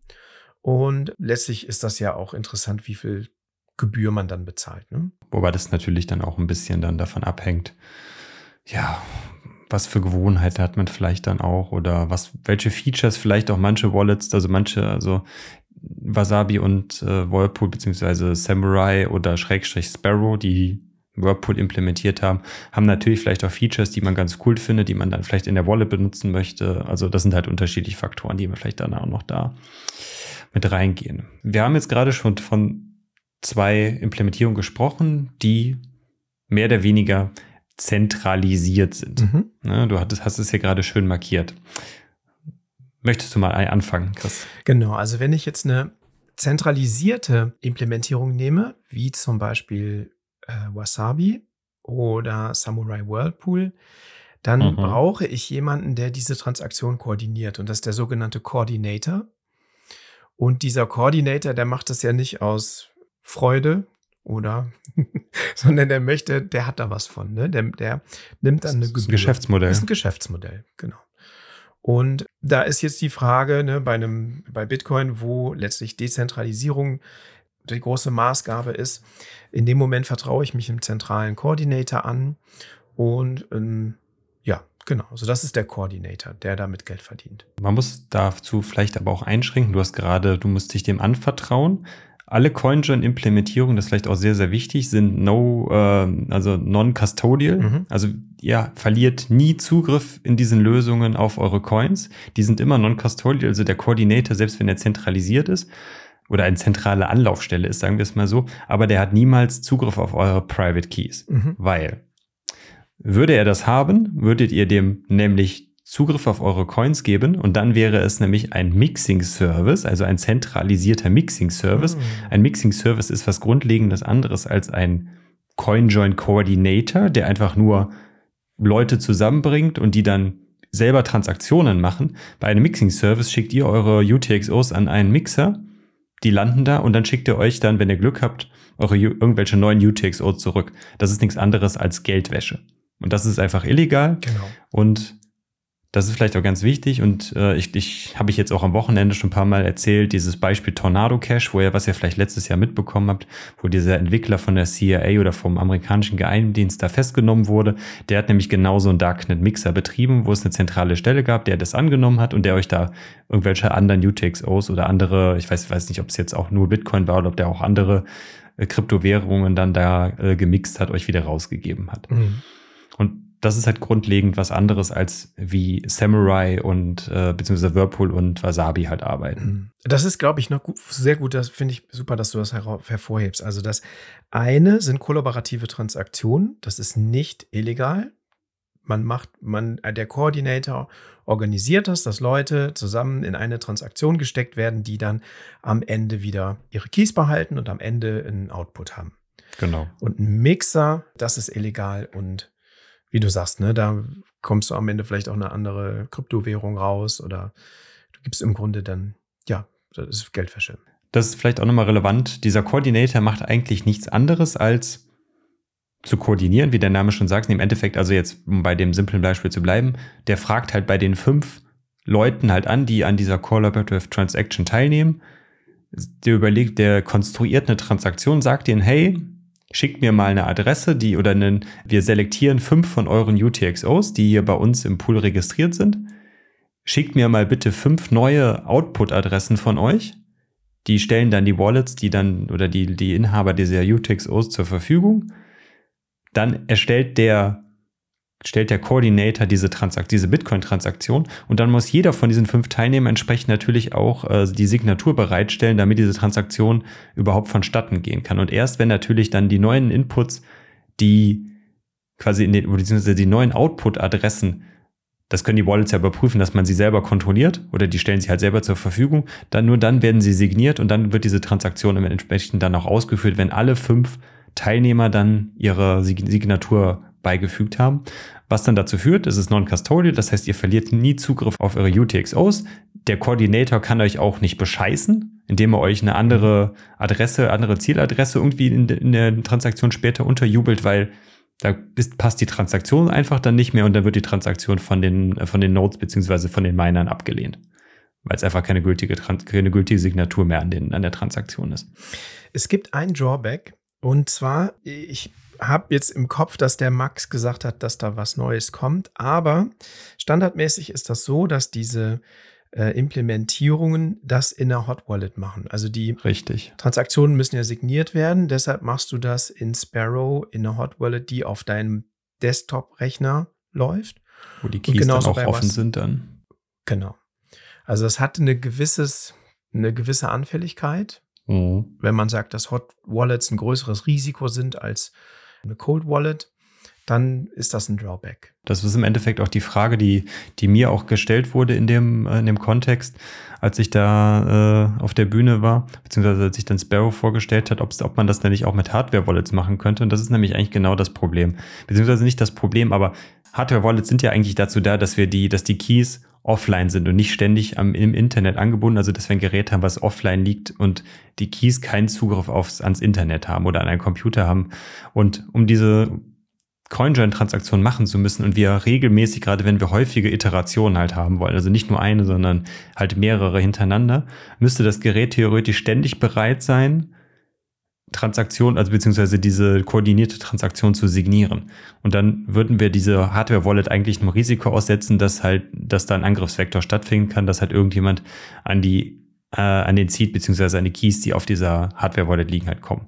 Und das widerspricht halt im Endeffekt eigentlich dem Sinn von einer Hardware-Wallet. Weswegen diese CoinJoin-Implementierung aktuell eigentlich fast nur in Hot, Hot Software-Wallets implementiert sind. Mhm. Ist aber vielleicht, ja, wie soll man sagen, es, es ist ein Angriffsvektor, aber wenn ich jetzt zum Beispiel, wenn ich Peer-to-Peer -Peer kaufe, dann kaufe ich das in, in meine Moon Wallet. Mhm. Die ist sowieso auch eine Hot Wallet. Und Absolut. dann kann ich das äh, weiter an Sparrow schicken. Ich habe es bis jetzt nur mit Sparrow gemacht und noch nicht mit äh, Wasabi, aber ich wollte es mal ausprobieren. Dann schickst du es halt eine Iteration, einen Hop weiter nochmal an eine Hot Wallet und von da aus dann in Cold Storage. Genau. Da gibt es natürlich dann auch je nach Wallet auch wieder unterschiedliche Features, die man benutzen kann. Also ich glaube, wir haben jetzt so grundlegend, glaube ich, erklärt, wie die CoinJoins, wie das funktioniert. Hm, wenn ich so in unsere Liste mal schaue, würde ich jetzt schon, dass wir vielleicht noch mal so ein bisschen, sofern wir es natürlich können, ein bisschen vielleicht in die unterschiedlichen Implementierungen reingehen. Also wir haben jetzt irgendwie die ganze Zeit über die beiden zentralen oder zentralisierten Varianten, Whirlpool und Wasabi gesprochen, aber ich finde, Join Market ist ein bisschen zu kurz gekommen. Vielleicht ja. sollte, können wir da erstmal mit anfangen, dass wir mal gucken, was ist denn Join Market? Das hatte ja auch der Tobi, der mit bei unserem Workshop war, beziehungsweise in unserer Präsentation. Es war ja mehr eher eine Präsentation als ein Workshop, dadurch, dass wir ja kein, sag ich mal, Hands-on hatten von den Teilnehmern, dass die irgendwas selber machen konnten. Ne? Also mhm. das war ja eigentlich eine Vorstellung. Willst du was zu Join Market sagen? Mhm. Also Join Market ist ein dezentraler, ja, so ein dezentraler Service für ähm, Coinjoins, dezentraler Ansatz. Und das machst du eigentlich auf deiner Node direkt. Also es ist eine ja. Software, die du runterlädst auf deine Nodes und da gibt es auch keinen festen Koordinator, sondern die Koordinatoren finden sich ja, dezentral und von, es ist jetzt nicht so ein zentralisierter Service wie ähm, Whirlpool oder Wasabi. Richtig, genau. Also die Idee dahinter ist eigentlich, man stellt quasi so ein Liquiditätspool dezentral zur Verfügung. Das heißt, das vielleicht auch nochmal, um nochmal ganz kurz nochmal zu den beiden zentralisierten Diensten zurückzukommen.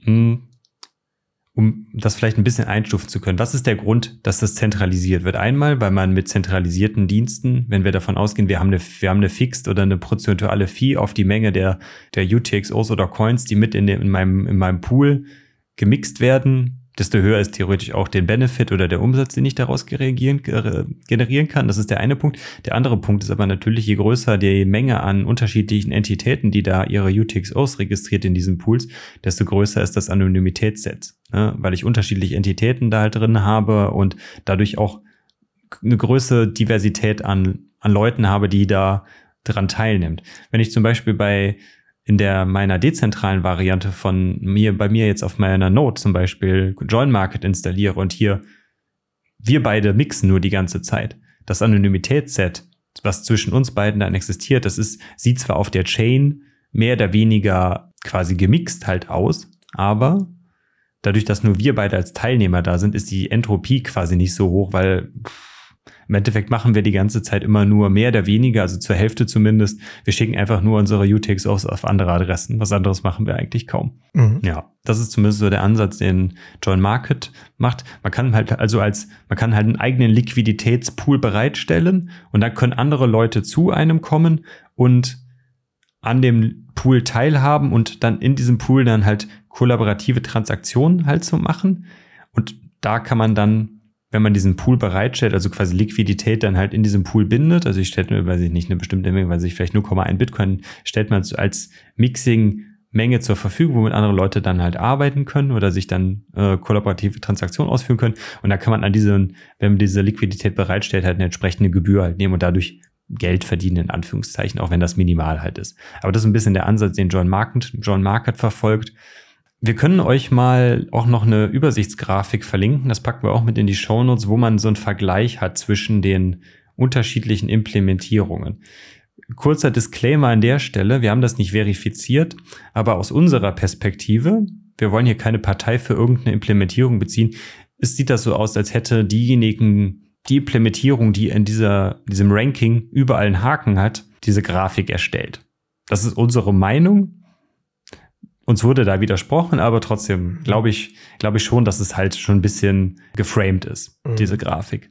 Ja, wir wollen sie euch trotzdem aber verlinken, einfach aus informativen Zwecken Genau. halber. Hat man so, so eine blaue Grafik, wo dann halt alle drei Implementierungen aufgelistet sind mit den Features, ob die die haben oder nicht. Hm. Ich glaube, was, das stand ja auch in dem Bitcoin Magazine Artikel drin, was es ein bisschen schwierig macht durch diesen ganzen äh, CoinJoin-Dschungel, der eigentlich gar nicht so dicht ist. Ne? Das sind Mhm. im Moment drei Implementierungen. Das ist äh, Whirlpool, Wasabi, Join Market und dann gibt es vielleicht noch eine Alternative, die wir am Ende mal ansprechen können. Das ist gar nicht so viel, aber es gibt einen großen Fight zwischen Wasabi und Samurai und da ist es ein bisschen, zumindest für mich, schwer, wirklich durch den Noise durchzukommen und so äh, Ja. zu sehen, was ist denn jetzt wirklich hier ein Argument oder was ist irgendwie hier nur Shitstorm. Beide sind, also Whirlpool habe ich genutzt in Sparrow, das ist einfach zu nutzen. Und bei Wasabi habe ich bei dem, was der Max vorgestellt hat, auch gesehen, dass das relativ einfach zu nutzen ist. Ich glaube, man sollte sich, die Message von dieser Folge soll eigentlich sein, dass CoinJoin total sinnvoll ist, dass es aber kein Hexenwerk ist. Es gibt einige Sachen zu beachten und man kann das einfach ruhig mal starten. Also muss das ja jetzt Richtig. erstmal nicht mit dem ganzen Stack machen oder so, ne? Wir kommen ja am Ende Genau. auch noch da, vielleicht noch mal darauf, warum man das machen sollte.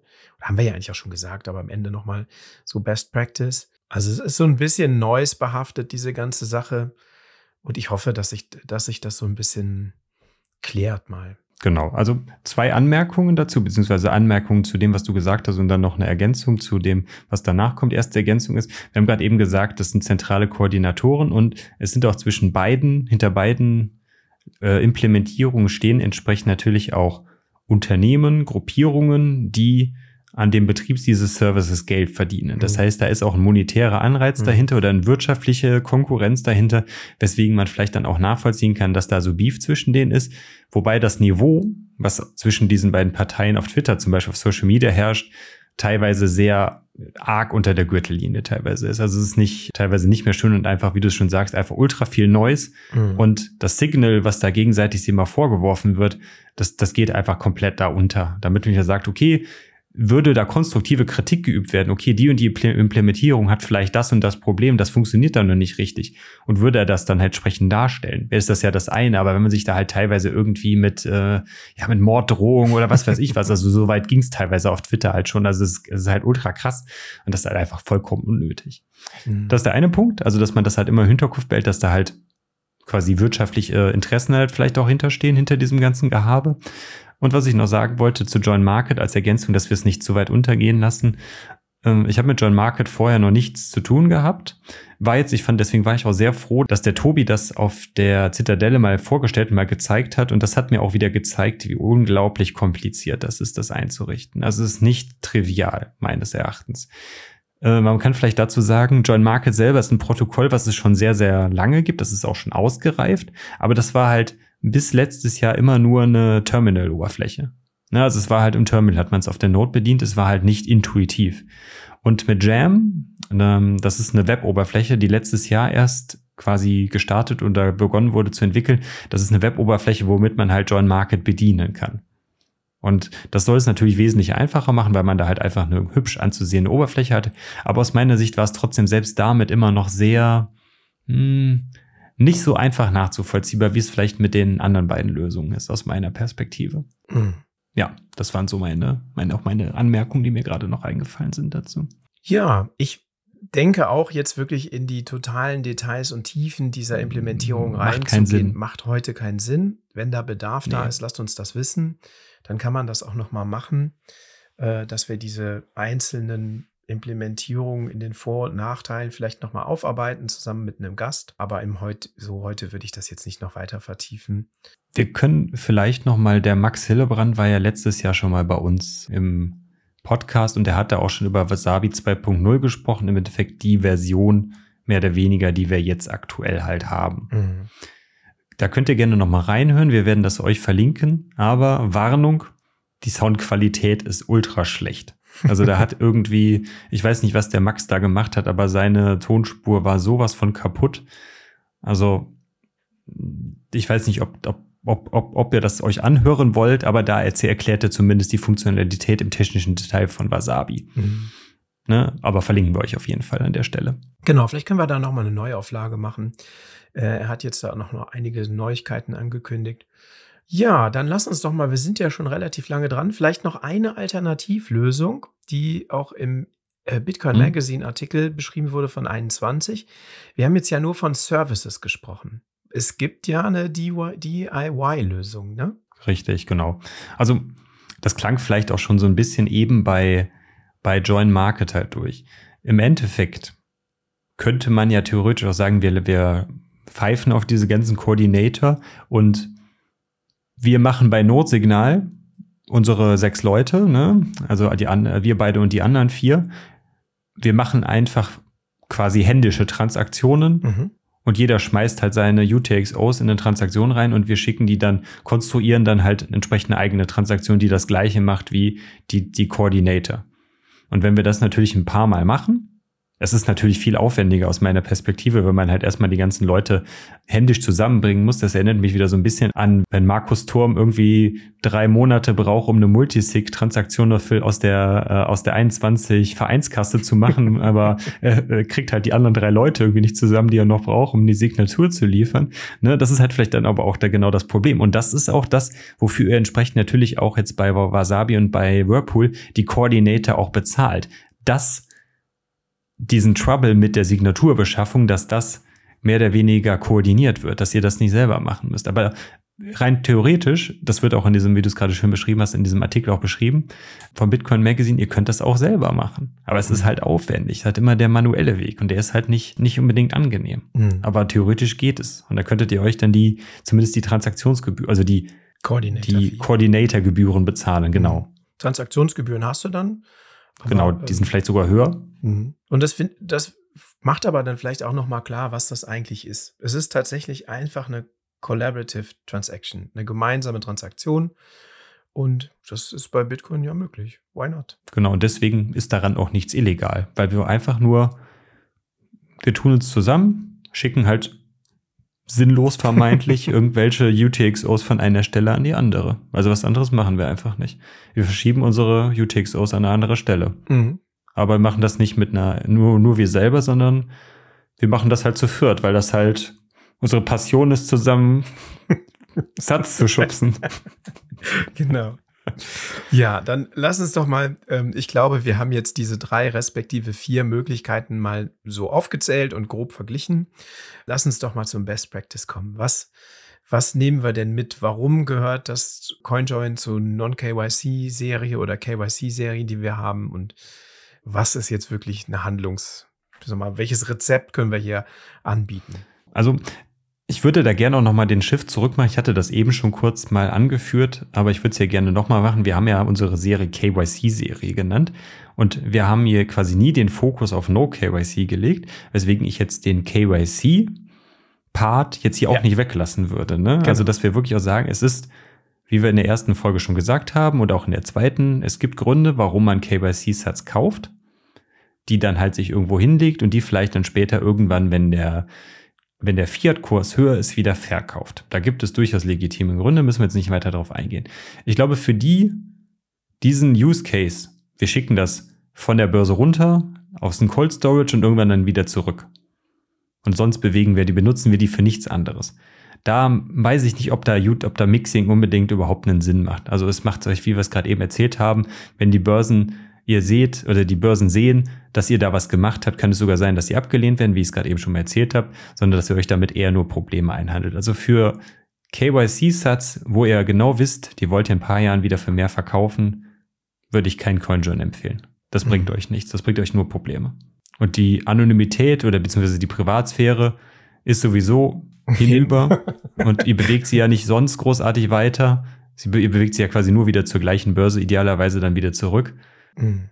Und nochmal, es spricht ja überhaupt nichts dagegen zu sagen, ich habe jetzt einen Stack, der ist KYC, den habe ich auf Hardware Wallet A liegen oder Wallet oder Konto A. Ich sage jetzt mal Hardware Wallet A, wirklich physisch in einer Hardware mhm. Wallet mhm. und den nutze ich, um irgendwie irgendwann mal wieder was zu verkaufen, weil weiß ich nicht, Kredit abzahlen oder sonst was oder neue Zahnprothese oder ich weiß es nicht, was man so braucht. Genau. Dann kannst du aber trotzdem Hardware Wallet B haben, indem du dann deinen Non-KYC-Stack hast, den du vielleicht verdient hast oder dir Peer-to-Peer -Peer gekauft hast.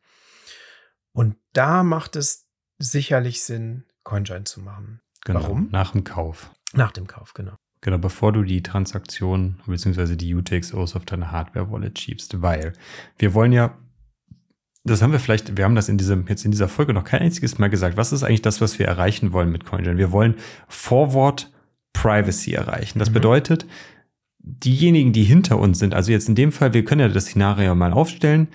Ich verkaufe dir, Chris, für 500 Euro Bitcoin on-chain. Das heißt, ich schicke meine UTXO A500 für 500 Euro in umgerechnet zu dir auf deine Adresse. Das weiß ich, weil du mir die mitteilen musst, damit ich weiß, wo ich die hinschicken soll. Du gibst mir die 500 Euro in Cash und dann sind wir fein. So. Dadurch, dass ich dich persönlich kenne, weiß ich auch, kenne ich auch deine Identität. Das heißt, ich weiß, okay, was da, also bei einer anonymen Person ist das vielleicht nochmal was anderes. Dadurch, dass ich, aber so habe ich zumindest auch schon mal deine KYC-Daten. Auch wenn das jetzt im Endeffekt egal ist, weil wir ja uns persönlich ja gut kennen und so weiter, bla, bla, bla. Aber trotzdem, ich kenne deine Adresse, wo es hingeht. Und würdest du das jetzt zum Beispiel auf eine andere Adresse schicken, die vielleicht bekannt ist, oder so wie wir es gerade eben schon mal hatten, wüsste ich halt, dass du an Nawalny Geld gespendet hast, zum Beispiel. Oder wenn du das sogar im schlimmsten Fall auf eine andere Adresse schickst, wo ein Bitcoin drauf liegt, weil du sagst, ich will alles auf einer Adresse haben. Ne? Das weiß ich dann. Aber würdest du diese 500 Euro in Satz umgerechnet dann in einen, in einen Coinjoin reinpacken und das ein paar Mal laufen lassen und dann hinten rauskommen diese, diese 500 Euro, gehen wir jetzt einfach mal aus, das sind irgendwie 4, 4 Millionen Satz oder sowas umgerechnet, ich weiß es nicht, sind glaube ich 2 Millionen, keine Ahnung, ist auch vollkommen egal, das sind 2 Millionen Satz, die landen dann nachher auf ein paar neuen Adressen und dann kann ich das halt nicht mehr nachvollziehen, was du damit machst. Mhm. Dann kannst du da auch bei, was weiß ich wo, beim, äh, beim Harry die dir was weiß ich was kaufen, kannst du dir überlegen. und ja, ich mhm. kann das nicht nachvollziehen. Genau. Also was man nicht machen sollte, ist zum Beispiel, keine Ahnung, die viele Hardware-Wallets haben ja auch eine Mobile-App, was weiß ich jetzt, ne, Bitbox oder Ledger, dass du hingehst und ich jetzt bei dir Non-KYC kaufe und mir sofort eine Empfangsadresse aus meiner Bitbox-App oder aus meiner Ledger-App generiere und dich das dann dahin schicken lasse. Das würde ja eigentlich, also ich sehe, macht nicht so viel Sinn. Was eher Sinn machen würde, jetzt hast du, ne, du willst es ja vielleicht äh, noch Coin joinen. Äh, das ist aber dann Desktop, also was weiß ich, Wasabi oder, ähm, oder Sparrow Wallet oder direkt in Wasabi. Das sind ja keine Mobile Apps. Dann würde es, also was ich immer mache, ich würde es mir auf die, auf eine Hot Wallet, also auf Moon lasse ich mir das schicken. Das ist ja non-custodial, da kann ich meine Keys selber verwalten. Das ist aber, die sind hot, die sind online in der Wallet. Mhm. Und von da aus schickst du es dann zu Hause, wenn du zu Hause in Ruhe bist, dir in den CoinJoin, in Wasabi oder in Whirlpool oder was auch immer, wofür man sich entscheidet. Und dann lässt es erstmal mixen und schickst es dann in dein Hardware-Wallet. Ja. Was man natürlich auch machen kann, also selbst, selbst wenn man es irgendwie, ja, wir hatten es jetzt auf der Zitadelle, hatten wir es mit das Beispiel mit Robosats gemacht. Das ist natürlich dann eine Lightning Peer-to-Peer-Börse mhm. gewesen. Das heißt, du bekommst die UTX, also man bekommt dann die Sats auf eine Lightning, also quasi in einem in eine Lightning Wallet und dann muss man da, wenn man dann einen Swap macht aus der Lightning Wallet heraus on-chain, selbst dann, auch wenn man das natürlich nicht direkt nachvollziehen kann, würde ich trotzdem selbst da einen CoinJoin mit den UTXOs machen, die man da rausbekommt. Einfach, mhm. weil wir ja quasi wieder den Schritt auf On-Chain halt machen und dann sind wir natürlich wieder den Heuristiken und den ganzen Kram auch wieder ausgesetzt, was dann, äh, wo dann die Analysefirmen wieder unterwegs sind. Man weiß halt nie, wo die Analysefirmen überall dran sitzen, wenn die halt in, an den Wallets, die quasi diesen Swap machen, wenn die da halt auch irgendwo die Metadaten oder sowas abgreifen können. Man weiß es halt alles nicht, was die, was die können, was die nicht können. Da würde ich mich auf diese vermeintliche Privatsphäre, die Lightning halt bietet, nicht verlassen, weil es halt auch immer, äh, das wurden wir auch auf der auch auf der Zitadelle wurde ich das auch gefragt, ne? Was, wenn ich das denn in Lightning mache? Da ist ja dann, haben wir ja keine UTXOs in dem Sinn. Und wenn ich das einmal in Lightning reinschicke und Lightning hinten wieder raus, dann kann man das ja nicht nachzuvollziehen. Aber das halt wieder auch das Problem. Man weiß halt auch nicht, ob diese Chain Analysis führen mittlerweile auch das Lightning-Netzwerk durchleuchten, indem sie da halt irgendwelche Schlüsselpunkte mit Nodes oder mit Routing-Nodes betreiben und da halt dann die, die Routing-Informationen abgreifen. Das weiß man mhm. halt alles nicht. Deswegen würde ich jetzt nicht davon ausgehen, dass wenn man einmal was ins Lightning-Netzwerk reinschiebt und an einer anderen Stelle wieder rausschickt, dass das nicht nachvollziehen werden, nachvollzogen werden kann. Das glaube ich. Also dafür würde ich, würde ich meine Hand nicht ins Feuer legen. Mhm. Ja, es ist halt Forward Privacy. Ne? Du willst ja möglichst jetzt viel Privacy schaffen, die lange hält. Genau. Und dass alles hinter dir dann quasi abgeschnitten wird, ist ja das, was wir eben gesagt haben. Ja. Jetzt komme ich in die Verlegenheit und sage, okay, ich habe jetzt hier einen Non-KYC-Stack und ich möchte davon mir was kaufen oder von dem Stack etwas verkaufen. Dann macht es natürlich auch Sinn, bevor man das ausgibt, wieder einen CoinJoin zu machen. Auch wenn du den, wenn die schon gecoinjoint sind, würdest du es dann auch nochmal machen? Also quasi, du hast die Non-KYC gekauft, CoinJoin, Hardware-Wallet und dann wieder Hardware-Wallet, CoinJoin wieder raus. Würdest du das auch wieder machen oder? Naja, du hattest das ja auf deinem Hardware-Wallet, wo vielleicht dein ganzer Stack liegt. Aber das ist ja egal, weil du hast es ja alles auf unterschiedlichen Adressen. Hm, ja, aber wenn, keine Ahnung. Aber das ist vielleicht auch nochmal ein wichtiger Punkt. Das haben wir halt eben noch nicht angesprochen, ne? dass man ja eigentlich, zumindest bei Whirlpool ist es so, dass, dass wir diese unterschiedlichen Poolgrößen haben, 100.000, eine Million und so weiter. Ne, also die, mhm. wir haben diese unterschiedlichen Denominierungen im, in dem Whirlpool und sagen wir mal bei dem Beispiel, dass der Whirlpool funktioniert so. Es gibt da unterschiedliche Poolgrößen. Es, der, der kleinste Pool ist 100.000er Denominierung, also 100.000 Satz. Dann gibt es eine Million Satz, dann gibt es 5 Millionen Satz und dann gibt es, ich glaube, 50 Millionen oder 25 Millionen Satz. Das sind die größten Denominierungen. Ich glaube, es sind 50 Millionen Satz. Das heißt, ihr bedeutet, ihr packt immer fünf UTXOs in diesen unterschiedlichen Poolgrößen in ein Ding und die, die kommt entsprechend hinten wieder raus. Und das landet auf unterschiedlichen Adressen. Das ist im Endeffekt genau das, was der Pool oder diese Pools dann auch machen. Ihr schiebt beispielsweise in den 100.000er Pool zwei Millionen Satz rein und hinten kommen 20 UTXOs, mhm. abzüglich, also 10, 19 UTXOs also, also abzüglich äh, hier Mining-Gebühr und so ganzen Kram, aber kommen 19 UTXOs a 100.000 Satz raus, die auf unterschiedlichen Adressen landet. Das ist das Ergebnis, was der 100.000er Pool euch liefert. Deswegen habe ich dich nämlich gerade gefragt, wenn wir das Szenario haben und du mixt diese, diese 19 UTXOs nachher auf deine Hardware-Wallet auf 19 unterschiedlichen Adressen. Warum würdest du sie dann nochmal joinen wollen? Ja. Also nochmal okay. dann. Wenn ich jetzt, gesetzt den Fall, der Bitcoin-Preis steigt und ich will jetzt nicht äh, will jetzt was, was ich will da jetzt nur, weiß ich mal, 5000 Euro rausholen. Ich muss aber nicht das ganze UTXO nutzen. Dann macht es ja schon Sinn, das irgendwie zu anonymisieren. Andererseits hast du dann, ja, kommt drauf aber an, wie viel da drauf schon. ist. Ja. Es kommt drauf du an, hast doch auf einer Adresse dann 100.000 liegen und du brauchst, willst nur 80.000 Satz von den ja. 100.000 ausgeben. du brauchst ein UTXO. Dann musst du es nicht coinjoinen. Das funktioniert ja auch, dann auch da kleiner geht es ja irgendwann gar nicht mehr. Ja. Also zumindest nicht bei Whirlpool zum Beispiel, da ja. ist ja 100.000 die kleinste Größe. Was ich aber dennoch, gehen wir mal davon aus, du willst, du hast, äh, du willst was für zwei Millionen Satz ausgeben. Also du nimmst zwei oder, oder sagen wir mal 1000, äh, 1,5 Millionen Satz und du nimmst zwei UTXOs a einer Million. Ne? Das heißt, du nimmst den zweitkleinsten Pool, also den, den eine Millioner Pool, du hast da zwei UTXOs a jeweils eine Million. Das heißt, du willst was für ein, anderthalb Millionen kaufen und kriegst aber 500.000 Satz Return die 500.000 Satz Return, die würde ich wieder in CoinJoin schmeißen. Das auf jeden Fall. Weil der Käufer, der, der Käufer dann nämlich dich nachver nachverfolgen kann, was du mit den 500.000 Satz machst. Genau. Mhm. Den, den, da, weil man da wieder den Change kriegt dann. Der dann wieder von einer Partei, auch wenn es natürlich nur der Käufer ist, ist halt ein Pi, aber dennoch ist das nachvollziehbar. Und mhm. das würde ich dann trotzdem wieder durch einen, äh, durch einen CoinJoin jagen. Mhm. Also so ganz einfach ist das mit einem, ich habe jetzt gedacht, wir machen so ein einfaches Rezept. So ganz einfach ist nicht. Ne? Also man muss immer gucken, auf wie vielen Adressen liegt das, welche Beträge sind das, kriege ich einen Change zurück und so.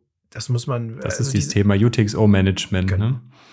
Weswegen auch ich auch dafür plädiere, gute Wallets oder die meisten Wallets können es mittlerweile, das ist sowas wie Address-Labeling. Ne? Also, dass man wirklich dann an eine Transaktion immer dran schreibt, wo kommt die her? Also, wenn man dann, wenn man Input hat auf eine, eine Wallet, also wo kommt das her? Kommt das von der Börse A? Kommt das von der Börse B? Vielleicht macht es sogar Sinn, wirklich die Börsen dann aufzuschreiben, dass man die Börsen nicht durcheinander mischt. Also, wir reden jetzt nur von No KYC. Ne? Also KYC und äh, No KYC UTXOs zusammenbringen ist genauso eine Todsünde wie Address Reuse. Also, mhm. ich weiß nicht, ob das haben wir, glaube ich, auch schon mal erzählt. Mhm. Auf gar keinen Fall machen. Auf mhm. gar keinen Fall machen. Also mach, erstellt euch eine eigene Wallet, einen eigenen Subaccount für euren KYC bzw. No KYC Stack und trennt das komplett. Ja. Ne? Um da halt irgendeine Vermischung zu komplett zu, komplett zu verhindern oder zu vermeiden. Das in jedem Fall. Aber dennoch macht es, glaube ich, trotzdem Sinn, so Address-Labeling zu benutzen, wenn man halt zum Beispiel was von Robostats bekommt oder von BISC weil bei BISC hat man das zum Beispiel das Problem, da ist es für die Käufer schon eher nachzuvollziehen, oder die Verkäufer, wenn man bei BISC äh, On-Chain was gekauft hat, eher nachzuvollziehen, wo die UTXOs bis zum CoinJoin halt hinwandern, als von Robosatz zum Beispiel wenn man das halt aus dem Lightning-Netzwerk hm. herausbekommt. Umgekehrt, wenn du jetzt sagst, ich möchte Non-KYC-Sats verkaufen und ich kriege die jetzt irgendwie nicht mehr an eine Börse oder habe Schiss, die da irgendwie auf eine Börse zu schicken, um äh, bevor die da irgendwie rejected werden oder. Du meinst man, eine zentralisierte Börse? Genau, zentralisierte Börse könnte man dann ja entweder Peer-to-Peer -Peer verkaufen oder sagen, ich mache einen Lightning-Channel auf und mhm. äh, die Sats eben nutzen, um den Channel aufzumachen und dann bist du auf einmal auf dem Lightning-Netzwerk und dann ist es schon wieder anonymer. Genau, das entwickelt sich jetzt ja auch. Das ist jetzt ja auch die ersten Services auch im deutschsprachigen Raum. Ne, Coinfinity startet jetzt mit, äh, den, zumindest mit den Käufen über Lightning. Pocket hatten wir jetzt ja auch letztens die Folge, die jetzt ja auch so mhm. langsam anfangen, da die ersten Gehversuche zu machen, dass man über, über Lightning an Auszahlungen machen kann. Und ich könnte mir auch schon vorstellen, dass das dann auch irgendwann mittel, also vielleicht in den nächsten Jahren auch kommt, dass man dann auch über Lightning auch Dinge verkaufen kann. Ne, dass man Einzahlungen über Lightning einfach macht und dann darüber dann wieder Dinge auf Peer-to-Peer-Börsen dann wieder verkaufen kann. Ich meine, es geht ja auch auf, äh, auf Robostats zum Beispiel funktioniert es ja genauso. Ne? Man kann die UTXOs dann in einen auch vielleicht auch wieder auf einen wieder ins Lightning-Netzwerk reinswappen und dann verkauft man es dann zum Beispiel über Robosatz zum Beispiel, dass mhm. man es dann im Lightning-Netzwerk Peer-to-Peer verkauft. Das wäre natürlich auch immer noch eine Option, mhm. wenn man es nicht, äh, wenn man nicht on-chain irgendwo direkt verkaufen will. Genau. UTXO Management, da hast du gerade schon was gesagt. Willst du das noch weiter ausführen, was den Change betrifft? Ja, vielleicht, dass man auch immer, immer an jede Transaktion noch dran schreibt, wofür hat man sie benutzt. Ne? Also zum Beispiel äh, Zitadellen-Ticket gekauft. Und dass man, da kriegt man ja dann auch meistens einen Change. Und diesen Change, dass man den halt auch wieder beschriftet, was man damit gemacht hat. Mhm. Ich habe zum Beispiel ein Szenario, wo es vielleicht auch ist, so ein kleiner Tipp, weil wo ich jetzt ganz konkret diesen aus den CoinJoin-Transaktionen eine Transaktion mache. Und wir hatten ja eben gesagt, es gibt die Heuristik, dass wenn ich ein Input habe und ein Output abzüglich Mining-Gebühren, dass das eigentlich eine Transaktion von der gleichen Entität ist. Mhm. Es gibt einen Weg, zum Beispiel, wie man genau diese Transaktion machen kann, aber wie ich, eine, wie ich dafür also quasi eine Transaktion zu einer anderen Entität machen kann. Das ist in dem Fall, wenn man, hatte ich jetzt gestern auch auf, auf Twitter geschrieben, cooler VPN-Service ist Mulvat. Die kann man über, über On-Chain und über Lightning habe ich jetzt auch gelernt, auch über Lightning kaufen. Aber wenn man das über, über die beiden, also über Bitcoin kauft, kriegt man 10% Rabatt, ist auch cool. Aber wenn man das On-Chain kauft, das kostet halt 5 Euro pro Monat, das ist halt fix, beziehungsweise dann mit den 10% Rabatt sind dann umgerechnet 4,50 Euro pro Monat. Was man machen kann, ist, man kriegt ja eine neue Adresse von denen.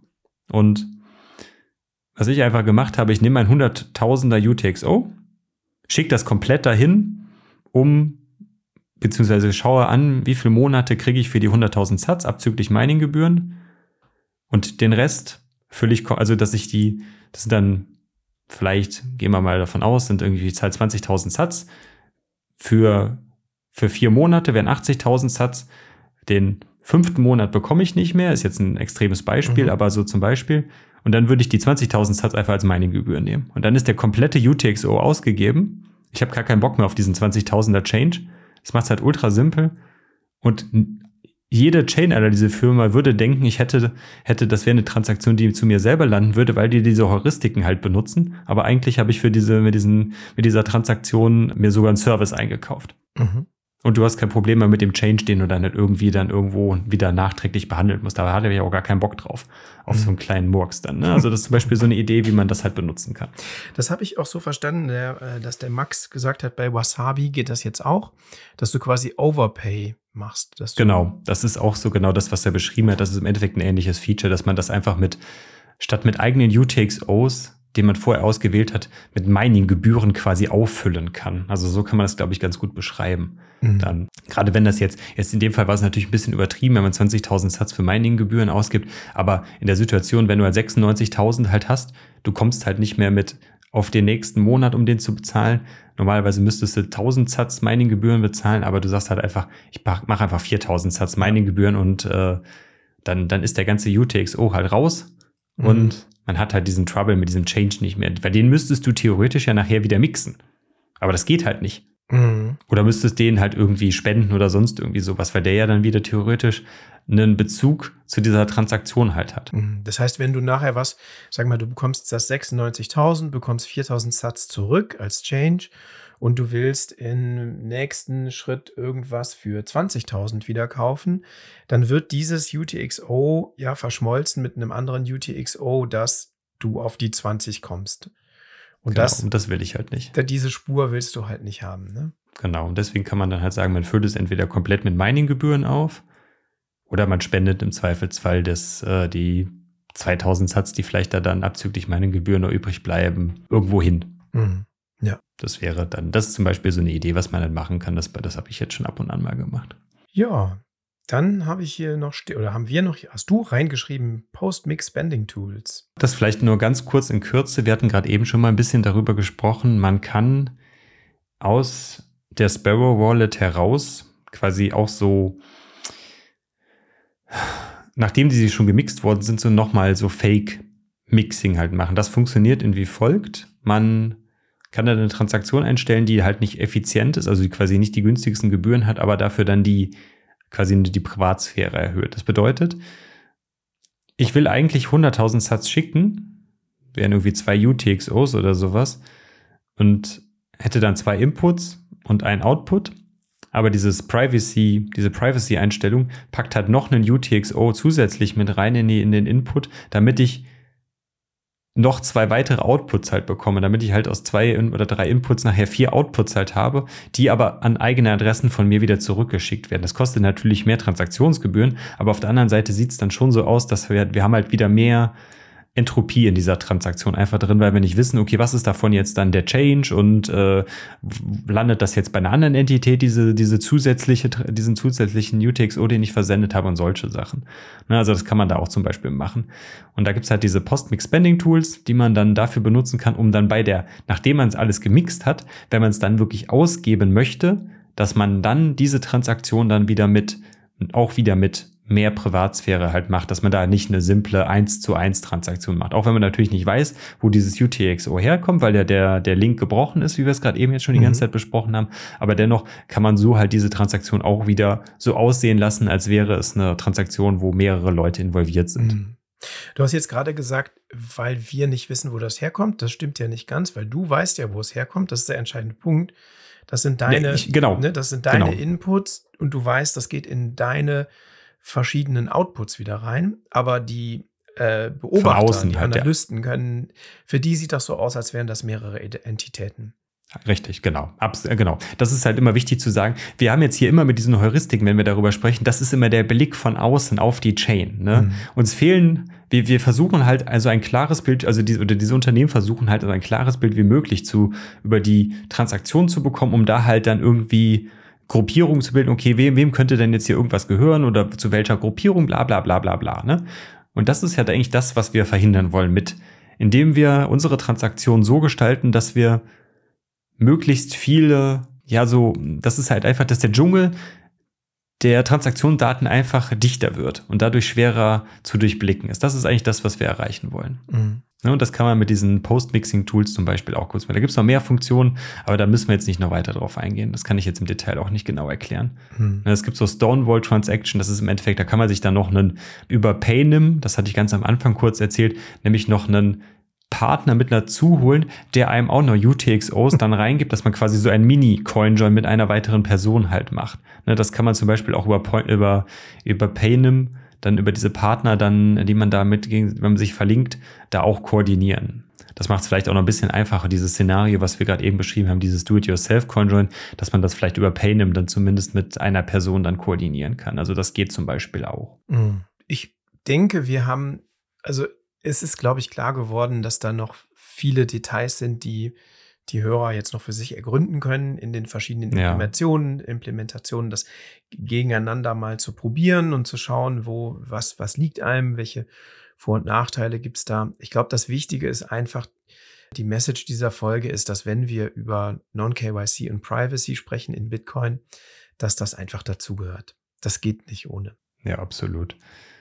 Deswegen jetzt vielleicht hier nochmal die Frage, schickt uns gerne einen Boost, schickt uns über Twitter, Telegram, wie auch immer, ein Feedback dazu. Wir können das auch gerne, eure Fragen jetzt dann in die, äh, in die vierte und jetzt wahrscheinlich dann auch letzte Folge dieser Serie, dann in unsere FAQ-Folge, beziehungsweise in unserer QA-Session, dann, dass ihr da, wenn ihr noch weitere Fragen zu dem ganzen Thema habt, die auch CoinJoin, dass wir das auch mit reinnehmen.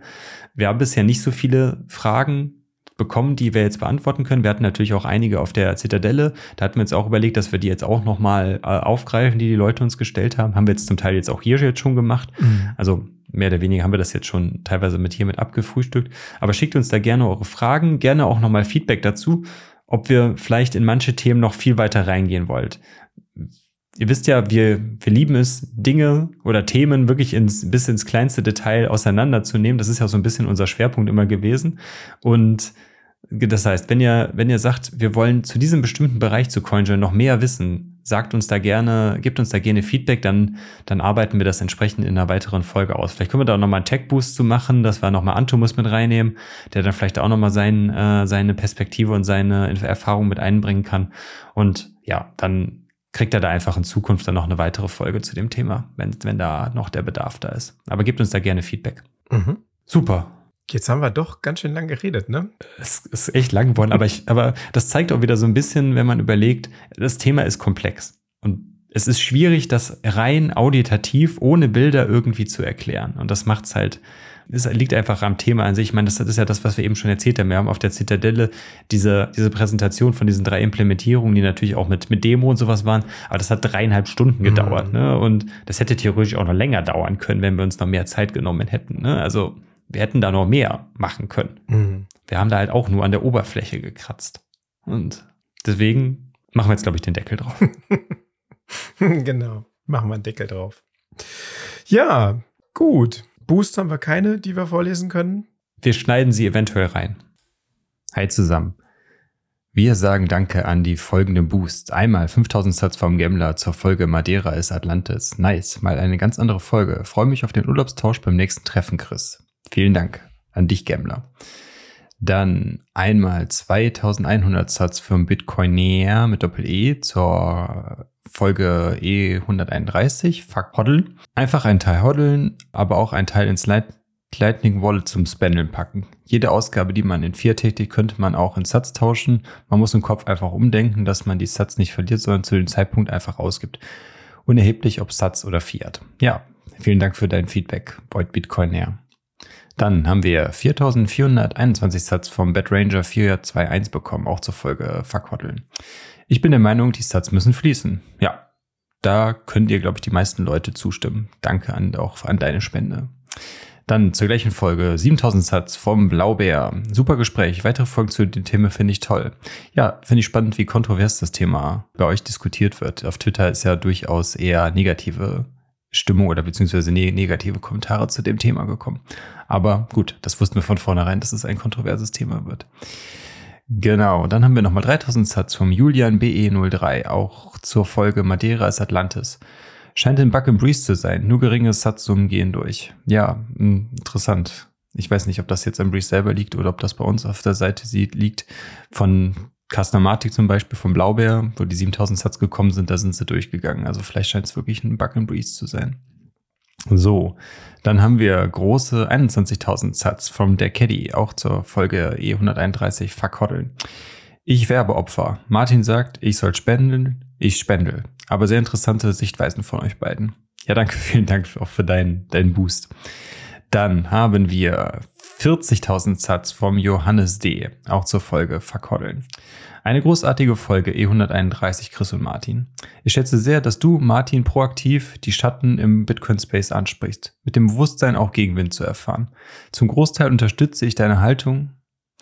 Darüber hinaus freue ich mich sehr, wenn wir uns demnächst zu diesem Thema austauschen. Lass uns gemeinsam mehr Licht in die Schattenseiten der menschlichen Psyche in Bitcoin, im Bitcoin-Space bringen. Alles Liebe an, an euch beide, Johannes. Ja, super. Vielen Dank, Johannes, auch für dein ausführliches, auch für dein, also dein ausführliches Feedback und deine sehr große Spende. Äh, wenn da nochmal Follow-up zu folgen sollte, dann äh, ja, könnt, könnt, kannst du bzw. euch ja direkt mal intern nochmal abstimmen. Genau. Dann kommen wir auf Hinweis von dem Dönerkalle von Noster, dass wir ja die Boosts ab sofort auch beziehungsweise die Selbst, die wir über Noster bekommen, dass wir die auch als Boost vorlesen wollen. Das würden wir jetzt in dem Sinne machen, weil wir haben vom Dönerkalle nämlich 2021 Satz bekommen und er hat uns dazu geschrieben, dass wir ja damit das Content-Problem lösen könnten, wenn wir einfach den Content, den wir auf Twitter verbreiten, jetzt als Content Creator in dem Sinne von Notsignal, dass wir Hinweise auf unsere Folge machen, dass wir das Ganze auch dann auf Noster posten. Ja, das werden wir jetzt versuchen, auch in, in, Zukunft häufiger zu machen. Vielen Dank auch an dich. Und dann haben wir im Zuge zu unserem Post, dass wir unsere dritte Bounty ausbezahlt haben, 70.000 Satz bekommen. Und da muss ich nur sagen, wow, danke, vielen Dank für. Und da der Kommentar dazu war einfach nur für die Bounty-Kasse. Ja, vielen, vielen Dank. Wir werden das Geld weitergeben. Wir haben auch schon weitere coole Projekte in Planung. Also bleibt auf jeden Fall gespannt, dass wir da die Satz wieder in den Umlauf bringen. Genau, das war's. Bis dahin. Ciao. Gut. Ja, Thorsten, vielen, vielen Dank, dass du dir die Zeit genommen hast, ähm, dass wir gerne, das Ganze nochmal durchgegangen sind. Und genau, also folgt und bewertet uns, kommt in unseren Telegram-Channel at Notsignal, nutzt Podcasting 2.0 Apps, um uns Sets zu streamen oder uns einen Boost zu schicken. Und ich erweitere unser, unseren Spruch am Ende mal. Hold your keys, run your own node, CoinJoin, focus on the signal, not on the noise. Wunderschön. Ciao, ciao.